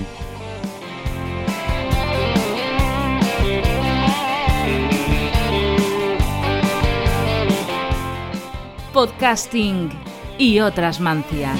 Las canciones están que me has mandado por correo express. La carretera se ha llenado de Y ya estamos, gente people, aquí en Podcasting y otras mancias del episodio 11 de los últimos de Filipinas. Y hoy, bueno, hoy va a ser un, una sección con, con muchos papeles, ¿eh? Que te lo has mirado, ¿eh? Me Sí, consta. sí, sí, sí, sí, sí. He hecho, he hecho trabajo de investigación. Has hecho los deberes. Y lo, lo- lo merece. Eh, por supuesto que sí. Porque es un tema que a mí me preocupa. Hombre, para los que editamos eh, audio, yo creo que es un tema no menor, ¿eh? No menor, no menor. Porque, a ver, vamos a hablar de los loops. Para que entendamos todos. ¿No te molesta, Julián, cuando estás escuchando un podcast, pasas al siguiente y tienes que cambiar el volumen? Pues claro que molesta, Porque o te revienta los oídos o está muy bajo. claro. Incluso en el mismo podcast, ¿eh? A veces. Eh, Bueno, eso ya es tema de pues, compresión y luego la normalización. y sí. Pero a mí lo que me molesta es eso, que estoy escuchando un, un episodio del que sea y cambio a otro, a otro podcast y joder, es que, por favor, vamos a, a poner unos estándares que ya están. Que esto es como cuando cambias de cadena. Tú cambias de cadena en la tele y, y hay unos, unos estándares. ¿Por qué en el podcasting no lo hacemos así? Curiosamente, eh, eh, un, un inciso. eh, la publicidad Sí. va un poquito más alta, ¿no? ¿O sí, no? eso, eso es una- así. Eso es pero, una putada. pero hay una regulación, de Claro. hecho, y antes era, era mucho peor. Y donde yo lo he notado es en las aplicaciones de televisión a la carta, como pueden ser la de Telecinco o la de Antena 3, Sí. como te salten anuncios, te revientan los oídos.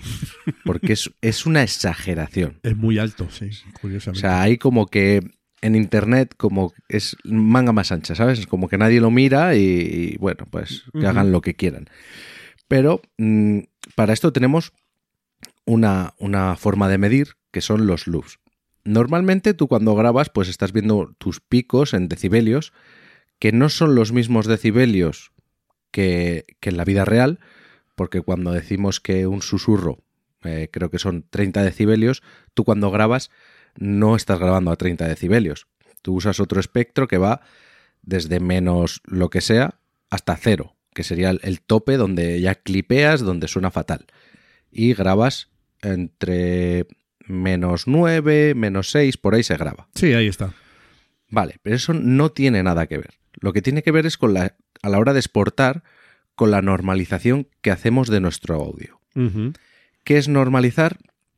Es subir los picos máximos hasta un punto, pero también se suben los mínimos. Claro, para que esto quede bien, como dices tú, que dentro de un mismo episodio puedes tener zonas que no se oyen o zonas que, se, que te saturan, hay que hacer una buena compresión, que eso es otra batalla, para bajar esos picos altos hasta unos límites en los que luego a la hora de normalizar tengas ese juego, ese, ese rango dinámico, porque yo, por ejemplo, yo estoy en contra de todos estas aplicaciones que te dejan, eh, eh, como es, el quitar los silencios, porque yo pienso que si hay un silencio es por algo. Es una forma que el, que el autor le da, pero bueno, tú eres defensor de que una vez que lo publicas ya no es tuyo, sino que es de, del oyente, pero bueno, son batallas. No, pero a la hora de editar tienes razón. O sea, yo a mí tampoco me gusta quitar los silencios. Sí que es verdad, si el silencio es muy prolongado. A ver, hay silencios y silencios. Hay silencios y silencios. Hay silencios de eh, no sé qué contestar. También. Y bueno, también te puede decir mucho esos silencios. Sí. Acuérdate del, del recientemente fallecido Jesús Quintero, Claro. que sus silencios eran muy famosos. Y apretaban. Pero bueno, a lo que voy es. em, eh, se mide, antes se medía eso por decibelios, pero los decibelios te dan picos. O sea, no, no te da, no te da un- una medida real. Luego se pasó a medir en RMS, que lo que te hace es una media de todo el sonido de- del audio y te da eso, la media. Pues si hay un pico de X y un mínimo de tanto, pues te hace la media y te dice, esto está sonando a 13 RMS. Pero no es real porque eh, no tiene en cuenta las frecuencias. No es lo mismo el sonido momentáneo de una ambulancia que pasa y da un toque de bocina Claro. que estar escuchándola todo el rato. Es más molesto todo el rato. En- si, si solo es un momento, pues tu cerebro como que lo discrimina, sí, ha sido un volumen muy alto, pero no me ha molestado. Por eso en las empresas, por ejemplo, donde yo trabajo, que hay un ruido constante, igual no son muchos decibelios, pero Claro. como es tan continuado, te hace daño. Entonces, ahí te obligan a ponerte los tapones y demás. Entonces, los RMS no tienen en cuenta las frecuencias. Y hay frecuencias, por ejemplo, voy a recomendar un vídeo que, que es donde yo aprendí todo esto, del canal de YouTube Hoy Grabo. Es un tío que lo explica todo espectacular. Es un locutor, mm, pone voces a anuncios y demás, y, y explica todo mm, clarísimo, cristalino. Entonces él en este vídeo te pone eh, unos ejemplos de audios al mismo nivel de decibelios, pero de diferentes frecuencias. Y notas perfectamente que aunque se estén a menos 6 decibelios, uno te duelen los oídos y el otro apenas lo oyes. Y, está, y están los dos, están los dos a menos 6, ¿no? Eso es. Entonces ahí es donde entran los loops. Los loops te hacen la media de toda tu pista, pero tienen en consideración la frecuencia. Es decir, es un análisis muy cercano a cómo funciona nuestro oído. Entonces te dice, pues eh, hay unos estándares que te dicen que la radio pues trabaja sobre menos 23 y menos 19. En Apple Podcast te dicen que deberías estar a menos 16 loops. Spotify para la música tiene dos baremos que es menos 14 en la, normal. Y si es muy, ellos lo llaman alta, eh, Spotify, Spotify Loud, que es heavy metal y demás, llegarían hasta menos 11. Y en YouTube pues está entre menos 13 y menos 15. Entonces, ¿qué consigues con esto? Que tú, cuando estás escuchando eh, una lista de canciones de, álbumes diferentes en Spotify, no tengas que mover el volumen. Están todos a la misma, a, a, a la misma uh -huh. altura de volumen. Sí, sí, un, est un estándar, vamos. Eso es, es buscar un estándar. El problema de elevarlo mucho, sí, tu podcast se va a oír muy fuerte, pero pierdes ese rango dinámico que es eh, entre lo más alto y lo más bajo, que ahí entran matices de la voz que se pierden, sonaría como muy, muy em, empaquetado, acartonado, todo muy juntito. Entonces ahí se perdería. Y si tú subes a una plataforma en condiciones, no que lo pongas en una web, pero si tú lo subes en Spotify, tu podcast, porque dices yo quiero que se me oiga muy fuerte, y lo pones a menos 7 loops, eh, porque esta escala va de menos a cero, ¿vale? Entonces, si lo pones a menos 7 loops, ellos te lo van a bajar hasta menos 14. Entonces ahí vas a volver a perder calidad. Claro. Entonces, lo correcto sería exportar, ya que, mal que nos pese, Apple Podcast es el estándar, es de donde beben todas las demás plataformas, sería exportar a menos 16. Pero esto no lo hace todo el mundo. Entonces, yo he hecho una investigación de ver a cuánto exporta la gente. Ostras, qué interesante. Y, y te sorprendería. Yo he cogido y me he descargado varios podcasts que he escuchado esta semana y los he puesto en mi, en mi programa de edición y he puesto un medidor de luz a ver qué me daba. Y por ejemplo, tenemos que el señor Pedro Sánchez, A de ver. Bala Extra, A ver, a ver. claro, yo decía, joder, qué alto se le oye siempre a este hombre. Y digo, pero exportará a menos 16. Pues ¿qué estoy haciendo yo mal para que escucho mi episodio de en 15 minutos y acto seguido escucho el Bala Extra y tengo que bajar el volumen? Porque, porque a él se le oye más fuerte. Y claro, la trampa está en que exporta a menos 11 o menos 12. Claro, entonces se le escucha más fuerte. Ahí tenemos... Eso es, el primer tramposí. Ay, ay, ay, Pedro, Pedro, ¿eh? El, Cuídanos, el cuídanos los loops, Pedro. el siguiente es el Emil Daily. Ostras, el maestro. exporta a menos 13,5. El último episodio, el del jueves pasado, bueno, el del jueves, con esto de los viajes temporales, pero bueno, el último episodio que yo he escuchado de él estaba a menos 13,5. Entonces yo lo que veo es como esta gente edita con Hindenburg, tienes una opción de exportar y te da los loops a los que quieres Ajá. exportar. Y hay una de menos 14, otra de menos 16 y va hacia abajo. Entonces yo pienso que exportan a menos 14 para que así se les oiga más. Entiendo. Mm. Entonces, seguimos. Cruzamos el charco y nos vamos a uno de mis podcasts favoritos, que es Leyendas Legendarias. Y aquí nos encontramos con que exportan a menos 13. ¿Ves que hay una constante en esos menos Sí, sí, 13? sí. Que sería. eh, entraría en los baremos de Spotify, vamos a decir, ¿no? Y como Apple Podcast. En, en- en Apple Podcast no limita eso, pues entonces suenan más fuertes. Y estos exportan a menos 13. Pero luego, bueno, seguimos. Por ejemplo, Los Tres Cuñados, otro podcast eh, independiente. Estos lo hacen bien y exportan a menos 16. No sé si lo hacen por casualidad o porque eh, Baldu, que es el que lo, el que lo edita, que es músico de profesión, eh, controla y dice, pues yo lo voy a exportar a lo que dicen. Criminopatía, otro programa que ahora está en Podium Podcast, también exporta a menos 16. La Escóbula de la Brújula, un programa muy famoso también. Estos se ve que vienen del mundo de la radio y exportan a menos 19. No sé si es porque como normalmente su audiencia lo escuchará por la noche, no quieren desvelarlos. Entonces está a menos 19. Mi en 15 minutos, el último me ha dado una medición de menos 16,5. Es decir, Bien. ahí. Ahí estamos. ¿Y qué me dices de los últimos de Filipinas?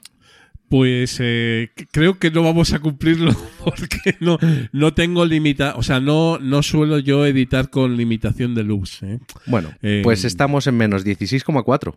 Bueno, pues oye, ni tan mal. Pero ¿sabes lo que hago? Sí que es verdad que me cuido bastante Ajá. de no pasarme. O sea, lo que hago yo es. Además lo voy a decir porque es, eh, es el, eh, el sitio donde hay que decirlo, ¿no? Eh, Claro. La técnica, ¿no? Entonces yo lo que hago es. eh, lo primero que hago es comprimir. No, primero eh, hacemos una limpieza de. Sí, perfecto. hacemos una, una pequeña limpieza de ruido, ¿vale? Luego hacemos una compresión, no muy Correcto. agresiva, no muy agresiva, pero tampoco menor, o sea, una buena compresión. Luego lo que hago es una ecualización. Todo Pasos- esto, eh, todos los pasos van correctamente. todo, todo esto viene de, de un aprendizaje hace muchos años de David Arribas, que es uno de los gurús del sonido, ¿vale? Y luego eh, lo que sí que hago es, eh, si me ha quedado un pelín alto, yo lo mm, voy viendo por la propia, por la propia onda, Sí. eh, desa- desamplifico un poco hasta quedarme más o menos en el entorno de menos 6 decibelios, ¿vale? Que es el, es el Entonces- entorno correcto. Entonces, eso es un poquito lo que... ¿Y no normalizas en- el episodio? eh, y no acabo normalizándolo porque no es, no es algo que mm, hice históricamente Ajá. y eh, eh, tengo un poquito de miedo en el sentido de que si yo después de hacer mi ritual de, de normalización eh, le, le hago una normalización de loops, suene diferente. Entonces, he hecho alguna prueba, he hecho alguna prueba, no me ha acabado de convencer, entonces, eh, lo cual no significa que, que, lo haga en el futuro, ¿no? Pero ahí andamos. Bueno, pero lo que hay que tener en cuenta es que hay que ser conscientes, sobre todo por tu audiencia, porque también muchos se peca normalmente de exceso o defecto. A mí no me importa que un podcast esté a menos 13 o menos 12 como el de Bala Extra y el mío a menos 16, porque eso se traduce en un clic del volumen. Un clic o dos como mucho, o sea, ya ves lo que baja. Mm, un poquitín nada más. Pero donde se nota muchísimo y me he dado cuenta es en el coche. Si te pasas de, de decibelios, se satura y en un coche no es la el mejor entorno para escuchar. Entonces se saturan tanto los altavoces que deja de, sonar bien. Y si te pasas, te quedas corto y también tienes que subir muchísimo. El siguiente, cuando entra el siguiente episodio, te revientan los altavoces. Yo creo, Arcaich, eh, no sé si estarás conmigo, que mm, ya viene de atrás, ¿vale? Porque atrás yo creo que cuando no, no estábamos tan avezados en, en la técnica, ¿vale? Claro. La idea, la idea era que se escuchara alto casi, casi al límite de, de, la saturación. Al límite de, de, picar en el rojo, sí. De la saturación, casi al límite, porque eh, lo que queríamos evitar era que no se escuchara, porque claro, luego sales ahí al transporte público, sales no sé qué, y, y, no se escuchaba, ¿no? Entonces, ahí estábamos al límite.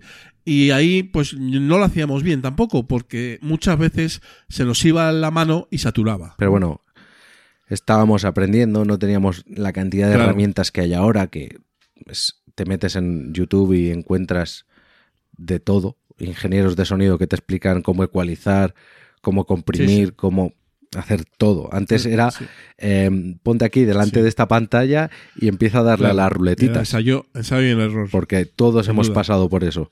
Y aquí suena mejor, aquí suena peor, pero si lo pongo aquí, luego en esta parte que es más tranquila, me suena mal y se me cuela el no sé qué.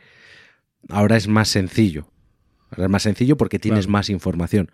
Lo que pasa es que hay que querer buscar esa información, querer pasar tiempo aprendiendo y querer pasar tiempo editando y, comprobando qué es lo mejor para tu voz. Y también te digo que, a ver, entre que tenemos poco tiempo y cada vez eh, somos, eh, yo por lo menos, eh, un pelín más perezoso, ¿sabes? En el sentido de decir, mira, es algo que más o menos me funciona bien, pues vamos a seguir por ahí, ¿sabes? En vez de innovar e investigar, que es un poquito la jugada, pues por ahí va los yo, ¿no?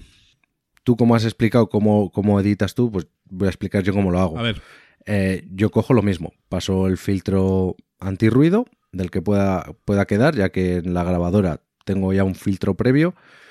Eh, luego, comprimo si lo necesito, porque por ejemplo en el 15 minutos, como mi voz solo estoy yo y sé cómo hacer que suene más o menos todo igual, no necesito prácticamente ninguna compresión. Claro. Porque no hay ningún pico que me vaya. Porque si tú dejas un pico, un pico loco suelto por ahí y no le metes el compresor, a la hora de normalizar, te va a coger como punto más alto ese pico. Correcto. Y no te va, te va a dar ese pico, sí, a los menos 16 loops momentáneos, pero no te lo va a dar en todo. Y luego ya, yo no ecualizo ahí. Yo tengo otra aplicación aparte que me normaliza y me ecualiza. Todo en uno.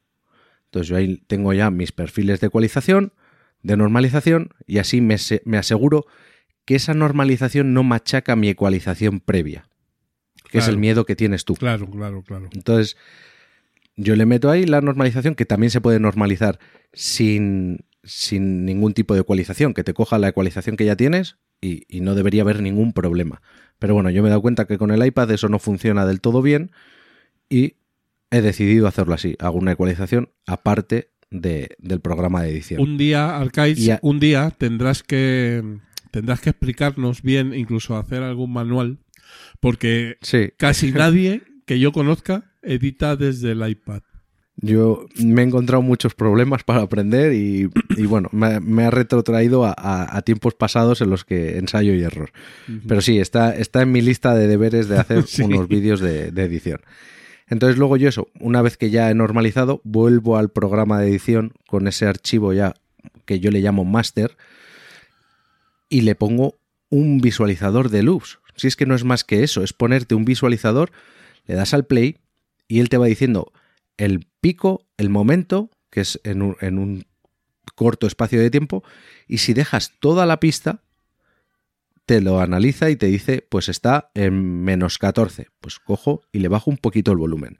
Me da menos 19, pues le meto un amplificador al final de, Sí. de toda la edición Sí. y aumento hasta que llego a esos menos 16 o menos 14 si queremos por el tema de Spotify. Ese, Y así es, es- y así es como lo hago ¿Ese yo. visualizador de loops es un programa independiente? ¿O Sí, sí, se llama, yo el que uso en el iPad se llama Julin, eh, Y-O-U-L-E-A-N. También está para PC y para Mac y para Linux. Es gratuito si solo quieres ver eh, que, te, que te dé sin más los números en los que está la cosa.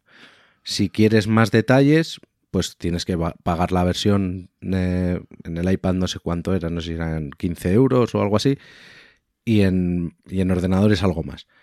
Pero ahí te da, pues, a cuánto, si tú le dices, quiero publicarlo en Apple Podcast, pues te dice, eh, tienes que bajar menos 3 decibelios para que esté perfecto. Tienes que subirle 3 decibelios. Qué bueno. Entonces te te lo hace más sencillo. Sí, sí, sí, sí. Porque si a la hora de añadir 3 decibelios tú coges, le pones una amplificación de más 3 y ya lo tienes. Claro.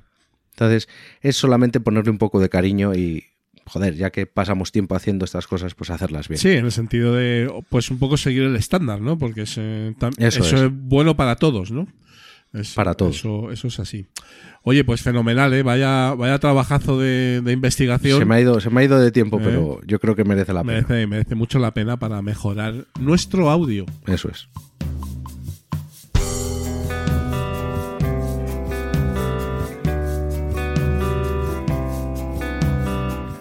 Somos Old School. Pensando canciones, hablando de sueños, maletas de partir. Y ya estamos, gente people, aquí en Somos Old School, episodio número 11 de Los Últimos de Filipinas. Y hoy viene al programa el gurú del podcasting independiente. ¿eh? La voz de Versos a Voces es el locutor con voz arrón. ¿eh? Podcaster que aparece en tropecientos programas de invitado. Administrador de la Unión Podcastera y azote de los insurrectos. Estamos hablando, como seguro que ya os imagináis, del señor José Escolar. Don José, ¿cómo está usted? Muy bien, muy bien. Madre mía, cuántas cosas soy. Yo, eh, según ibas diciendo, digo, esto no me cabe a mí en la tarjeta de presentación. Pues te la haces más que- grande. Claro, habrá que hacerla en tamaño A4. Pero no, no he mentido en nada, ¿verdad, José? ¿Eh? No, pues, y podías, eh, te podías haber extendido un poquito más, que ya te he dicho yo que eh, como, como buen podcaster, el, el- el ego es infinito. O sea, de cuantas más loas, mejor. Focos a mi persona. Todo llegará. Focos a mi persona, por favor. sí. Todo llega, to- todo llega, querido José. Hay entrevista por delante. Pero bueno, eh, a ver, te hemos traído entre otras cosas porque eres un old school con Mm. papeles, llevas bastante tiempo en, en el mundillo, ya sea como escuchante, eh, productor. eh, y, y bueno, eh, la primera pregunta es la típica, es ¿cómo empezó todo? eh? ¿Cuáles fueron tus, tus primeros contactos con, con los podcasts? Yo entiendo que como, como escuchante, ¿no? ¿Qué, qué, qué escuchabas? ¿Qué referencias Mm, tenías? Exactamente, sí. Siempre, yo creo que la mayoría que ya llevamos unos tiempos, que, ve- que, que bien conjugado el verbo, unos tiempos, en esto, eh, no como los muchos nuevos, ¿no? Que, que estaban un poco por necesidad, pues eh, rebotamos de ser de escucha a podcaster y yo pues entré un poco por como escucha eh, a mí ya la radio ya me hartaba mucho básicamente o sea era como escuchante porque yo veía que todos los programas eran lo mismo, con distintas voces, pero cuatro formatos a lo sumo. Y yo decía, "F- tiene que haber algo, tiene que haber algo distinto por ahí, ¿no? Entonces me metí en Evox y empecé baj- bajándome en monólogos, ya ves tú, del Club de la Comedia. Joder. Y pasándomelo al MP3, claro, por aquel entonces ni podcatcher ni historia, ¿sabes? Esas fusiladas de monólogos y documentales de, Eh, del canal Historia. No, pues yo, yo, yo iba salteando entre monólogo y cosas de misterio, o sea, una También, cosa muy, también. muy, muy locker. Y nada, pues un poco estirando, estirando, estirando, eh, llegué a toparme con gente... A mí, vosotros decir que la palabra arcade, me gustó mucho la palabra que... La definición que, que dijiste en el anterior programa, ¿puede ser? De amateur... Ah, sí, en el anterior sí, eh, que amante, de- amante de tu arte. Amante de tu arte y dije, ay, a mí que no me gusta la palabra amateur, me empezó a gustar bastante con la descripción que hiciste. Es que hay que hacerla nuestra, hay que hacerla orgullo de, de ser amateur. Sí, yo, yo es que soy más de la palabra independiente, yo qué sé. Sí, por, sí. por un podcast independiente. Y bueno, pues entonces eh, sí que empecé a localizar a gente, a mortales como yo, ¿no? que, que hacía un podcast de, de diario de sus cosas y sus historias y yo decía, "Mm, jolines, pues sí, este lo puede hacer, ¿por qué no lo puedo hacer yo? Y ahí te pica un poco el gusanillo. Yo empecé con un podcast así, un poco, pues un cajón desastre, ¿no? Que se llamaba José Escolar, tampoco me reventé mucho la cabeza. No te calentaste, no.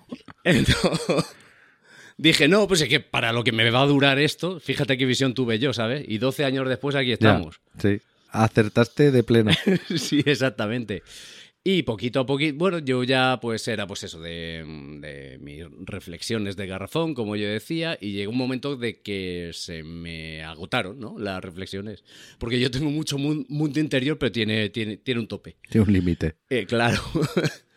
y entonces, eh, en una de estas, invité a una muy buena amiga mía, a Maje, que también tiene un podcast, se llama Maje On Pod. Tiene pocos episodios, que, pero bueno, oye, si queréis ir a verlo, pues lo podéis buscar. Maje On Pod.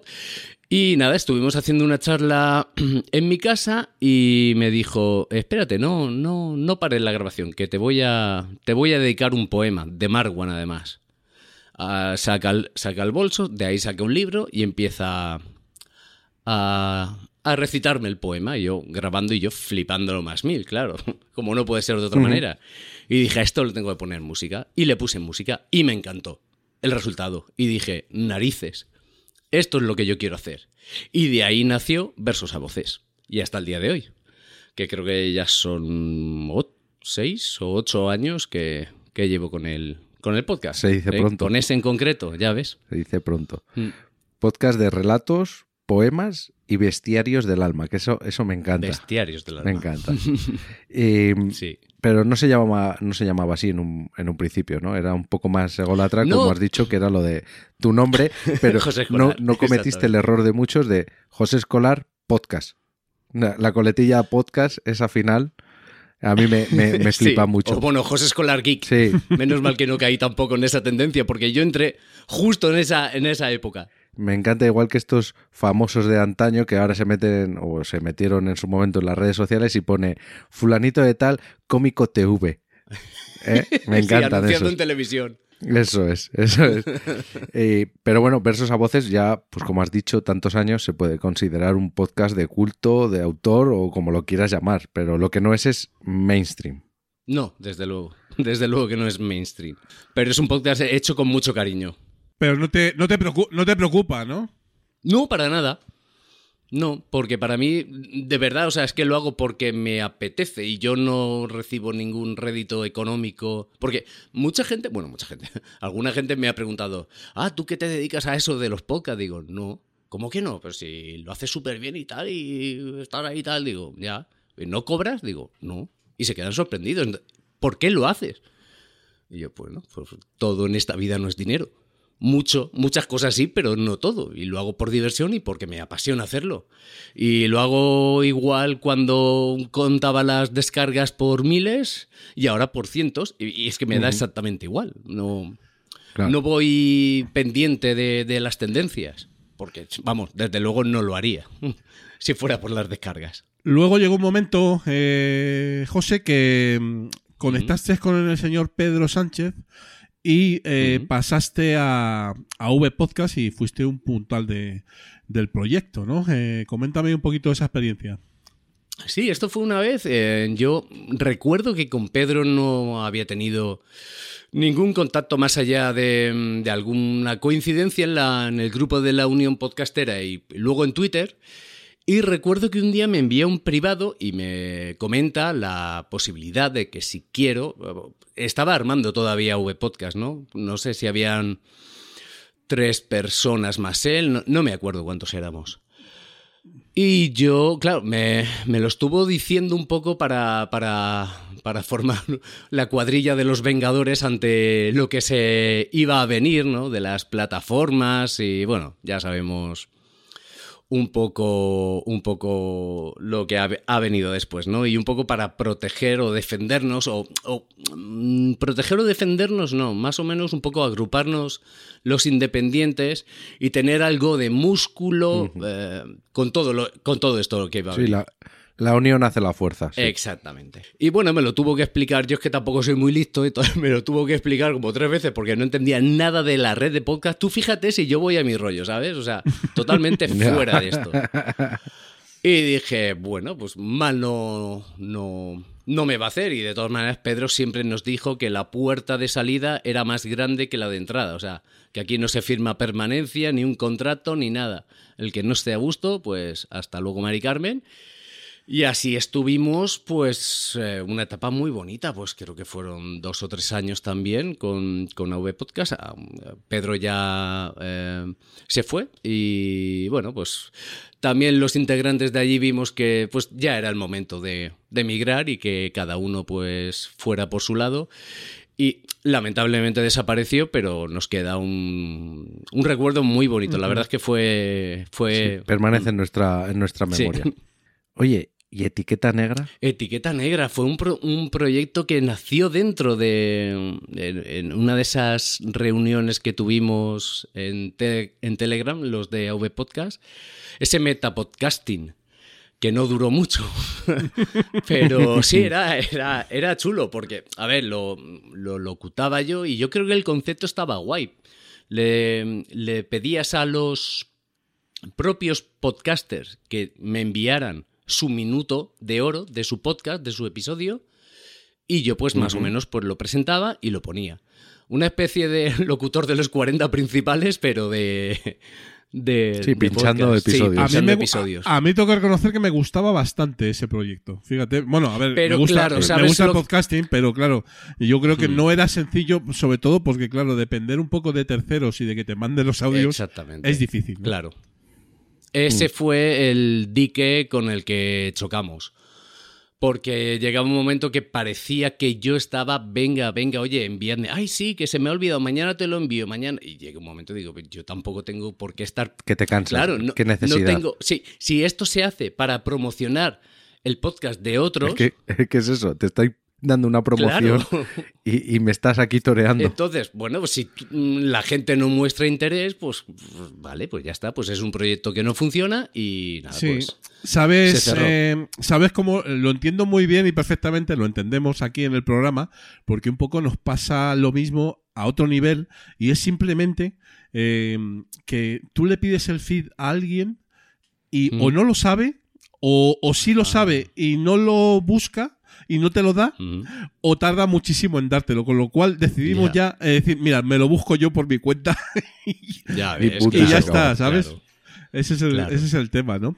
Hmm. Bueno, más proyectos, ¿eh? Uno eh, que realmente eh, es que es muy divertido. O sea, cosas de, moder cosas Joder, de modernos. Sí. Joder. Cosas que, de modernos que... con el amigo Mario, el amigo Yoyo. Eh, que mm. personajes todos, eh, eh y, y evident, evidentemente, y, y, además en, en vídeo, ¿no? También. Mm. Sí, Cosas de Modernos nació, mmm, a ver si me acuerdo yo, fue en, en el podcast de Yoyo, en uno de los 15.000 que tiene, pero como los va cambiando de nombre, pues tampoco me acuerdo cuál fue. Y coincidencias, estuve yo, luego fue Mario y luego no me acuerdo por qué. Sí, sí, porque alguien en Twitter nos dijo, nos sugirió, ay, ojalá pudierais hacer un podcast los tres. ¿Vale? Entonces yo, yo dijo, pues esta es la nuestra. Os venís al mío y grabamos un, un podcast. Lo grabamos, pero formando parte de, del podcast de Yoyo, no era cosas de modernos. Y chico, pues oye, compaginamos, ¿no? Y nos dimos cuenta de que podíamos formar un, un proyecto ahí. Y, y de ahí nació Cosas de Modernos. Y es un podcast. mm, Es que no me da un poco de vergüenza decir Es la, muy loco. la- la Es muy loco. periodicidad. Pero sí, bueno, aparte, claro. Pero es, es muy bonito también porque son tres amigos hablando de la Claro. absoluta nada. O sea, es que nos metemos en el ruedo y que sea lo que Dios quiera. Y nada, básicamente es que no hay más. O sea, es naturalidad pura y dura. No hay, improvisa hay improvisación, pero nada. Eh, Tenemos como excusa hablar de tecnologías pasadas, ¿no? De los 80 y, y los 90, pero bueno, al final hablamos de yo-yo cagando en el campo. O sea que- no, no, no- bueno. no- no os puedo explicar el camino hasta ese final, pero ocurre normalmente. Qué fuerte. Bueno, y como eso, como ya ha dicho Julián, podcaster con infinitos papeles, el tema de la técnica. Nos has comentado a micro cerrado Mm. que estás ahora mismo con un micrófono dinámico para evitar el bleed, bueno, Mm. cositas de, de frikis. ¿Qué, qué manejas? ¿Qué manejo? Pues este que tengo yo ahora, tampoco, con el que estoy grabando, es que nunca me acuerdo el modelo. Va- Vaya atraco me acabáis de hacer. Es el Shure, pero es que, es que no quiero quitar la esponjita. Que es que me está Pero es un, no es un, es un Vale, Shure. el SMET, sí, el 58. Ah, el, El mítico, mítico, claro, el- el de batalla. Yo también tengo de estos. Sí, y este es el que nunca claro, falla. eh, justamente por eso. Este es el que tengo para, para estas cosas, para los directos y para que no se metan sonidos de. Ahora mismo es que tengo a los vecinos puretas. Eh, nostálgicos del bacalao, o sea que fíjate tú qué, qué alegría todo, Buah. dándolo todo. Qué buen despertar. Claro, me ha tocado cerrarlo todo y digo, no me pongo el Rode, que es el que tengo para grabar versos a voces, porque es el de condensador y ese sí que te pilla hasta el alma, si, si te late muy Sí. fuerte. Se, se escucha hasta el Sí, sudor. sí, sí, con ese- totalmente. con esos. O sea, te pilla muchos matices de la voz, pero también hay que Claro. saber educarlo porque si no puede ser una auténtica condena. Hay que controlar y por eso cuando hice las mancias de los micrófonos yo, yo siempre recomiendo un dinámico porque, porque la gente no quiere perder el tiempo en, en investigar, en prueba y error, en que tienes que acondicionar de determinada manera la sala. Son muchas cosas que sí, te da muchos matices, pero no a todo el mundo le, le compensa. De, de hecho, José, has hecho algún trabajillo de locutor, ¿no? Sí, algo, algo he intentado meter un poco el pezuño, pero es bastante, es bastante complicado y al final ya casi que. Bueno, casi no, ya me he retirado, ya he dejado de intentarlo. Yo ya te- yo tengo mi trabajo de años con el que pago la casa y las facturas y el agua. ¿no? Esto era un poco a ver qué pasa. Porque me gusta, Claro. porque me apasiona. Y entonces, pues sí que he intentado meterme en el mundillo, pero es bastante complicado. Hay mucha gente y muy buena y bueno, pues he intentado y no ha pasado nada y no ha funcionado y ya está. Bueno, no pasa, no pasa nada, No pasa evidentemente. nada. Eh, también tienes otro trabajo y no menor que eres administrador de la Unión Podcastera. ¿no? No, pero los niños no se portan mal dentro de, de lo que cabe. Bastante controladito Alguno- lo tenéis eh, últimamente, que está muy bien. Eh, pero ha habido, ha, habido sí. mo- Mm. ha habido momentos de, de, de, digamos, eh, eh, un batiburrillo total y absoluto. eh, y ahora está bastante Mm. bien controlado, todo hay que decirlo. ¿no? Mm. Yo llevo en la Unión Podcastera también mucho tiempo.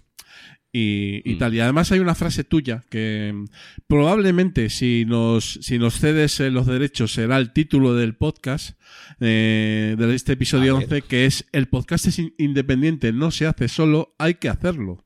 Eh, Hay que hacerlo. ojalá. hay que hacerlo, Bueno, en realidad no es mía, no es de un tuitero. El. Ay, ¿cómo se llama? No me voy a acordar ahora. Es una cuenta parodia también que. Bueno, pues se la robamos. Pues ya, ¿qué pasa? ya está, pues para adelante. Sí, sí, tenéis los derechos. Es Creative Sí. Commons. Bueno, vamos con la segunda parte un poquito de, de los old school, que es un poco análisis, eh, eh, mm, opiniones, comentarios, eh, mm, si hay lugar eh, incluso alguna, alguna metida en el ojo, sobre eh, presente y futuro del podcast, del podcasting. Querido José, yo más o menos por... por que ya te conozco hace mucho mucho tiempo y también hemos compartido micro en, en otros programas, eh, Sí. ya sé más o menos cuál es tu, tu visión, ¿no? Pero sí me gustaría que los escuchantes eh, de los filipinos eh, pues un poco también la conocieran, ¿no? Eh, ¿Cómo lo ves ahora y, y, cómo lo vas a ver un poquito en, en, el futuro si es que pasa lo que tú dices que va a pasar? Yo... Sí, voy ya. Dale, dale. vale. Se abren los Perdona que te he cortado y no sabía... Dale, dale. No, voy ya. Nada, no, yo... Uy, va. Vaya, vaya grito que acabo de pegar. Eh, nada, que no sé, yo pienso que el podcasting, pese a sorpresa de muchos de la radio que acaban de caer, sin ellos va a continuar. Ahora mismo ya, yo creo que se está empezando a pinchar la burbujita del famoseo y se están quedando los, o se van a quedar los que se tienen que quedar, ¿vale? Los que yo creo que se tienen que quedar.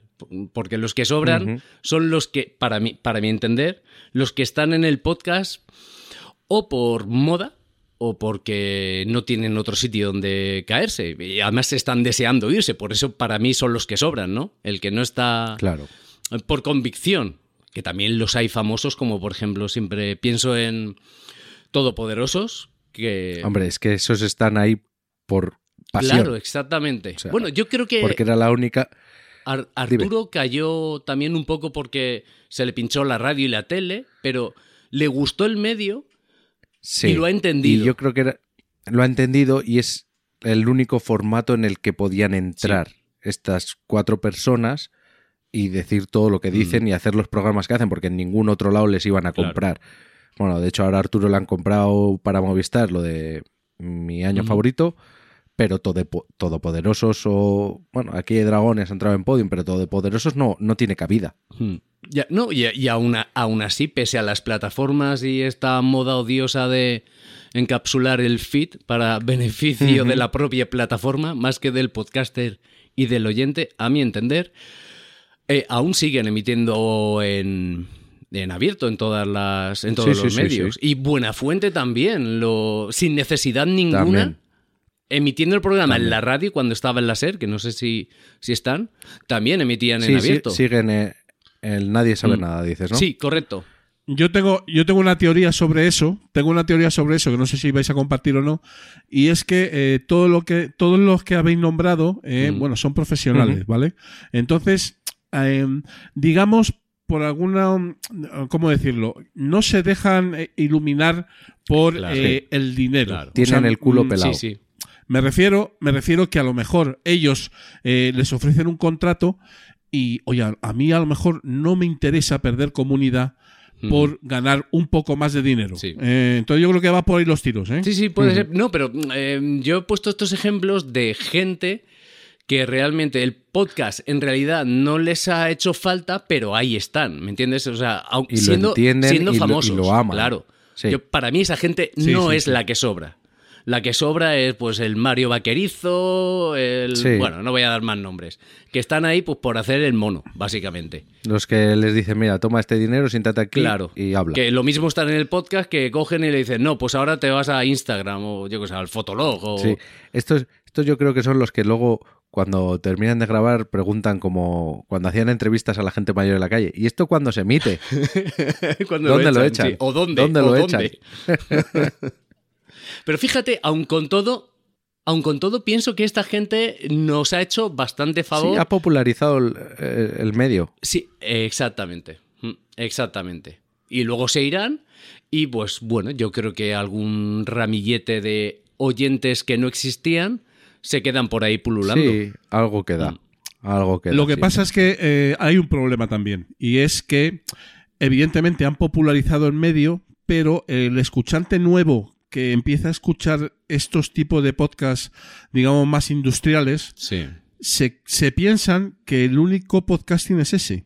Mm. Y como no conocen eh, los, digamos, de dónde viene el podcasting y que hay un mundo ahí fuera, Mm. eh, lo, lo obvian, ¿no? Entonces eh, Sí. vienen un poco viciados eh, en ese sentido, ¿eh? Pero mira, la, pero la aplicación ya la tienen instalada. Antes Sí, no, el- no la tenían. El problema yo ahí lo veo más si, si solo escuchan en Spotify o en Podimo, que ahí les van a recomendar Mm. solo sus podcasts, pero tú Mm. entras, yo qué sé, en en Evox, que bueno, también hacen más barrido hacia los original, Mm. pero en cualquier otra aplicación de podcast y y siempre hay alguna recomendación random, de así aleatoria, de, de algún podcast sin nombre, vamos a decir, sin nombre para la población civil. Me, me claro. pasó a mí con versos a voces, o sea, yo flipé con Spotify, os lo juro, ¿eh? Eh. No sé por qué, el algoritmo pues, le, le caí en gracia en versos a voces y me puso durante bastante tiempo eh, como podcast de éxito o recomendados o de los... A ver, no estaba dentro de, de los primeros que aparecían cuando te metías, pero estaba dentro Ajá. de la categoría. Y, ¿Y eso hace cuánto? Pues de eso hace eh, un año por ahí, ¿sabes? Ahora olvídate. No, no, no, ahora... Ahora sus producciones Correcto, es lo único que aparece. Es lo único que aparece. Pero es que a mí, el- lo miré el otro día, el 80%, mal que me pese, el 80% de mis escuchas me vienen por Spotify. Ya, pero es que tú lo tienes en todos los Mm, lados. Sí, sí. O sea, eh, y si cerrase Spotify, bueno, pues tendrías otro 20% de gente que te sigue Sí, escuchando. o me buscaría por otro o- lado, claro. o te buscarían por otro lado. Pero si solo estás en Claro. esa plataforma y trinca la plataforma, es que ya olvídate, chao. O sea, no, no estás en ningún Mm. lado. Por eso no entiendo mm, cuánto te tienen que dorar la píldora las plataformas para eh, permitirte perderte, yo qué sé, eh, un 30 o un 40% de tus escuchas. Eh, yo, por ejemplo, yo no más. podría permitírmelo. Pero pienso que aunque el, el que tenga 5.000 escuchas, perder un 20, un 30 son, son bastantes. ¿eh? pupa, ¿eh? Sí. De hecho, Ya, ya Sí, te sí. tienen que compensar muy mucho económicamente. de hecho, como hemos comentado antes en las noticias, hemos estado hablando de- del caso un poquito de Alex Fidalgo, ¿no? Eh. Y claro, evidentemente, también es verdad que Alex Fidalgo viene de atrás, ¿vale? O sea, mm, me refiero, ya, ya publicaba en su momento. eh, Sí, sí, Sí, ha sido un currela eh, y tal, pero eh, sí que es cierto que ha puesto en valor su comunidad y no le ha salido a cuenta. Y, y entonces pues se ha marchado, ¿no? O sea, tal cual. Lo ha intentado y no le ha salido. Bueno, pues no pasa nada Claro. tampoco. Lo vamos Sí, a. se pensaba. Claro. Sí, En fin, em, bueno. por ir cerrando, em, vale, el futuro mm, tú no lo ves mal, lo cual es una, No. es una buena cosa en el sentido de que sí que estás de acuerdo no lo ves mal para los independientes. Para los Claro. independientes, en el sentido de que. eh, porque esto, cuando nosotros decimos que aquí hay una burbuja, hay gente que la niega. Eh, Ujú. En el sentido de decir, no, eh, no es una burbuja, es la evolución del mercado, el sector, Sí, no sé qué, pim, pam, pum. Pero eh, se está empezando a ver que el tema de los exclusivos. eh, mm, vamos a ver, ¿no? O sea, hacia dónde va, Sí. ¿no? Mm. A ver, yo pienso que cuando Evox metió el turbo. Y lo metió antes de tiempo, pero porque como Evox se pegó una siesta muy buena y luego vio que Spotify le iba a comer la tostada, eh, Sí. Podimo, Podium, entonces metió el turbo y se metió con los originals. Y yo entiendo por aquel entonces aquellos cuatro o cinco originals que habían que les resultara a cuenta, pero cuando empezó a abrirse la brecha y mm, hasta el hijo del hortelano era ori- original, pues no sé yo la tarta para cuánto Es da. que hay originals con 60 reproducciones. claro, es que- es que ahí está el tema. Que yo no sé dónde tienen la vara de medir de, de original o cuánto pagan Mm. también, porque no sé, eh, yo es, es la, la- la pescadilla de Eh, siempre. El modelo, el modelo iVox de eh, en general, ¿no? O sea, ese eh, eh, es muy complicado para mí. Yo ya no lo entiendo, ¿sabes? Hace tiempo que lo dejé de entender, pero es que es un problema mío, ¿sabes? O sea que mm, realmente, seguramente tendrá toda su explicación y tal. Pero, eh, como hemos dicho varias veces, eh, eh, no sé si es Juan Ignacio, sí, Juan Ignacio Solera, Sí. eh, el, El señor el iVox. CEO de, El señor Ivox eh, ha dicho públicamente, y lo ha dicho así, y me parece bien porque él demuestra sus, sus cartas, que el feed no le interesa. O sea, el feed a Ivox Ujú. no le interesa. Mm. Entonces, me parece bien, eh, en el sentido de que lo ha dicho y hay otros que no lo dicen y Mm. tampoco les interesa. Él lo explica porque, evidentemente, para la monetización, el feed, pues no es Claro. el mayor amigo de- Claro. del mundo, por- porque no se pueden controlar este, eh, las estadísticas, porque es un poco eh, el aquí te pillo, aquí te mato, mm, lo que sea. Pero eh, no, no, no va por ahí. Y las plataformas tampoco van por ahí, evidentemente. Entonces, eh, ¿tú crees que eh, realmente el feed va a sobrevivir eh, más allá de nosotros? Que nosotros siempre lo vamos a tener ahí. O, o- o se va a morir. ¿Tú cómo lo ves? no, porque yo creo que es, el feed es actualmente la única alternativa al encapsulamiento. Que yo para mí, y además yo creo que esto lo hemos hablado tú y yo, Julián, alguna que otra vez, a mí el feed me resulta tremendamente incómodo. Pero no hay otra cosa. O sea, el feed lo veo algo muy obsoleto, pero es que no hay otra cosa. Entonces, si tú quieres distribuir tu podcast a todas las plataformas, pues tienes que pasar por el feed. Yo creo que el feed no es lo más famoso, ni lo más chic, ni lo más cool, pero mm, va a seguir estando. O sea, como, como ese mm, Mercedes viejo, ¿no? Con, con la matrícula de los años 70 Que sigue que es rodando. muy antiguo, pero aún sigue funcionando, pues mm, yo más o menos lo veo así. Esa vieja confiable, ¿no? Que dice Arcaich, ¿no? Siempre. Sí, sí, sí, claro. Bueno, Claro, claro, claro. bueno, pues eh, menos mal, ¿no? Menos mal para los que lo defendemos en ese sentido, ¿no? Nosotros evidentemente pensamos que el feed tiene su, su recorrido. Sí que es cierto que, bueno, pues puede ser una tecnología, eh, digamos, madura, por decirlo de alguna manera, pero, eh, pero sí que eh, también, también es verdad que según las plataformas y, y todo el sector eh, lo obvian e incluso lo eh, discriminan seguro y, y, por supuesto lo denostan eh, bueno pues ahí estamos un- unos poquitos eh, eh, filipinos in- inte- intentando que eso Mm. no muera No, unos poquitos no, somos más Somos la mayoría, somos la mayoría. que los otros, ¿eh? Yo pienso que somos, Claro. pero somos la mayoría silenciosa. Eso es verdad, eso es totalmente cierto. Muy bien, señor José Escolar, si quiere usted algo más, si tiene usted algo más que decir, dígalo ahora o, o calle para siempre, eh, eh, para, para siempre. Bueno, hasta calla hasta la próxima vez, sí. Hasta la próxima vez. sí. O calle para. O, o se lo deja para su podcast. Pues nada, niños, que graben, que escuchen y sobre todo, como ustedes muy bien dicen, que Qué disfruten. bonito. Sí. Eso es lo, eso es lo mejor, ¿no? Disfrutar, ¿no?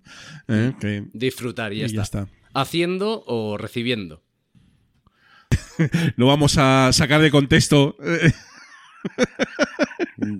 Ya, ¿Eh? ya, ya, ya. Ya, Julián, el silencio había hablado por, Sí, por sí, sí, sí, también por ahí, también por ahí, ¿por qué no? Claro que sí. Claro que sí. Ya cada uno que rellene el hueco ese. Un placer, sí. La línea de puntos. Querido José, eh, un auténtico placer que hayas estado en, en los Filipinos.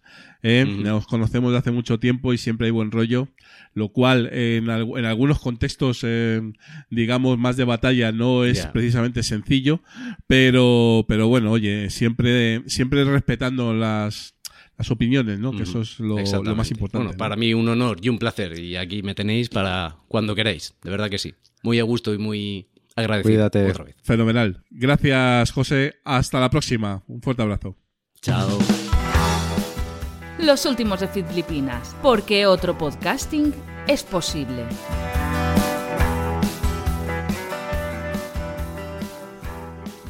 Y nos vamos, gente people. Ya se acabó el episodio número 11, querido Arcaich. Como siempre, pues muy disfrutón, ¿eh? Pues sí. Nos lo hemos pasado muy bien. Y vamos con nuestro feedback, ¿eh? Eh, Siempre tenemos algo por ahí. Hemos llegado, querido Arcaich, a los 500, 500 seguidores en Twitter. ¿Quién lo iba, Oh. ¿quién lo iba a decir? ¿Eh? Eh, maravilloso, Pues sí. maravilloso. Pues sí, pues sí. Enhorabuena a los premiados, ¿eh? que tengo aquí en el guion puesto, qué bien. Incluso cuando nos escuches, a lo mejor hay alguno más o alguno menos, ¿eh? porque cuando alguien llega a, a una cifra redonda, eh, te, con- te congratulas y luego, hostia, que, que se me han ido dos. Varía en un momento, sí. Pero bueno, vamos a por los mil, ¿no? Complicado, difícil, pero bueno, Pero no imposible. Pondremos nuestra vista en el Cosa- horizonte. cosas más raras se han visto. Eh, no es un feedback directo, ¿eh? Pero el señor Emilcar, eh, gran gurú donde los haya, que nosotros idolatramos, en uno de sus últimos weekly, hizo una reseña y habló muy bien, habló de las bondades de, de- de un cacharro que te suena mucho, eh, querido Arcaich. Sí, me suena, sí. Porque es tu herramienta de trabajo, básicamente, ¿no? Es mi, mi querida grabadora Zoom P4. Ujú. Que tú siempre la has defendido como una grabadora Yo- cojonuda y, yo y va a ser que es verdad. Yo estoy, enamo- estoy enamorado y, y que cuando me dijiste que Milcar se la había comprado, dije, vaya, no he estado equivocado Ahí estamos. y se me ha concedido el honor de tener el mismo Sí, yo no estoy suscrito a Weekly, no lo he escuchado directamente, pero me lo ha chivado. Pero nos ha llegado. Me lo ha chivado Agustín, eh, que sí ha hablado bien de, de la Zoom P4 y de hecho en algún vídeo que sale Milcar ahí la tiene ahí detrás, ¿no? En exposición, ¿no? En la cajita. Pues ¿no? lo- los que queráis comprarla, hacerlo rápido, porque normalmente lo que recomienda Milcar se suele Sí. agotar. Eso es, y, además no hay ninguna, o sea que es verdad, o sea que, que el- Sí, sí, sí, no, no lo digo en Sí, coña. sí. En cuanto el Milcar recomienda algo de podcasting, que suele estar acertado, pues para eso está, ¿no? Para eso está él, para hacer pruebas y que los demás lo tengamos más fácil. Claro.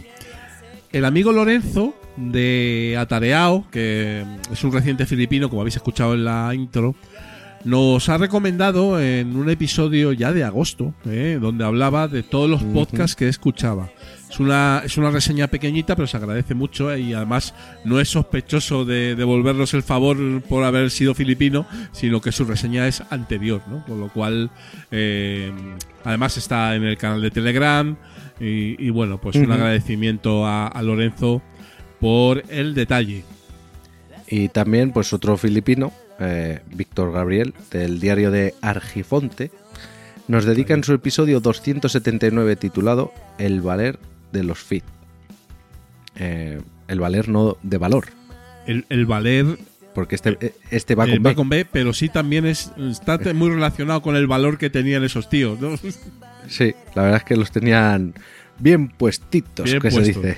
Bien puestos. sí. Y bueno, nada, le agradecemos muchísimo el detalle de la reseña y la referencia histórica ah, de- que hace de nuestro, de nuestro podcast. Además, eso, eh, nos loa el título del programa diciendo que es magnífico y pues, pues muchas gracias, que vamos a decir, ¿no? Muchísimas gracias. Dejamos el enlace de tanto de, de Atareado como de, de Víctor Gabriel de los de los programas para que los escuchéis, aunque ya los tenéis en, en las redes sociales nuestras de, de los filipinos. Y vamos con eh, la sección estrella del programa, eh, con, con esas fe de ratas. eh. Ni un Y además- filipino sin su errata ni sin su exclusiva. Y además te, te- te vas, a, vas a inaugurar tú también eh, la fe de ratas, querido Arcade. Sí, hoy, hoy, hoy cobro yo. Hoy, hoy te toca. He cobrado también. al principio del episodio Sí. y cobro al final. Yo siempre cobro porque mm, eh, soy un, Por- porque hablas persona- mucho, porque hablas Eso- mucho. Soy una persona que, que- que se equivoca, ¿sabes? O Y el sea, que tiene no- boca se equivoca. Es lo que tiene, es lo que tiene. En el episodio anterior, ¿eh? Eh, pues puse patas arriba al catálogo de la empresa Rode, eh, llamando al nuevo micrófono de Arcaich Rodecaster Pro, cuando realmente es Rode Procaster, ¿verdad? Sí, porque el Rodecaster Pro es la. Es que también te digo eh, que pongan las cosas más claras. Si es que ellos mismos se, se complican. Si es que La Rodecaster Pro es la mesa de grabación. Claro, Rodecaster Pro la mesa y Rode Procaster el micro. Mm, que es la, muy lioso. También te digo que, que es la, complicado. prim- la primera en la frente. Eh, vas a inaugurar la sección, como hemos dicho. ¿eh? Eh, Sí, ahora, ahora voy yo. Sí, y, ¿qué, y qué- encima. qué quieres? eh, de- ¿Desarrollarlo tú? O... Sí, sí, sí, lo voy a decir yo, porque es mi- mea culpa y, Claro, y- claro. y encima es de un producto que creé. O sea, es que todo mal, todo muy mal. Y A es ver, que hablando con Andrea, pues cuando hablamos de las ficciones sonoras, pues le, le cambié el título a una ficción sonora. Sí, sí, Oh. sí. Y encima, para más Inri, hice un spoiler que si no lo habías escuchado, pues te lo has comido. Oh. Y ya, y ya, y la llamé. No, no, por Sí, favor. Llamé a, a la ficción ¿Quién mató a Cindy Ross? Cuando en verdad es ¿Dónde está Cindy Ross? Ay, Te lo has comido. Ay, ay, ay, ay, ay, ay, ay, ay.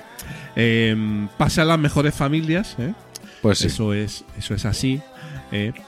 Pero, pero bueno, oye, ya está. Las cosas son como son y, y ¿Y, las y qué le vamos a hacer? ¿Y qué le vamos a hacer?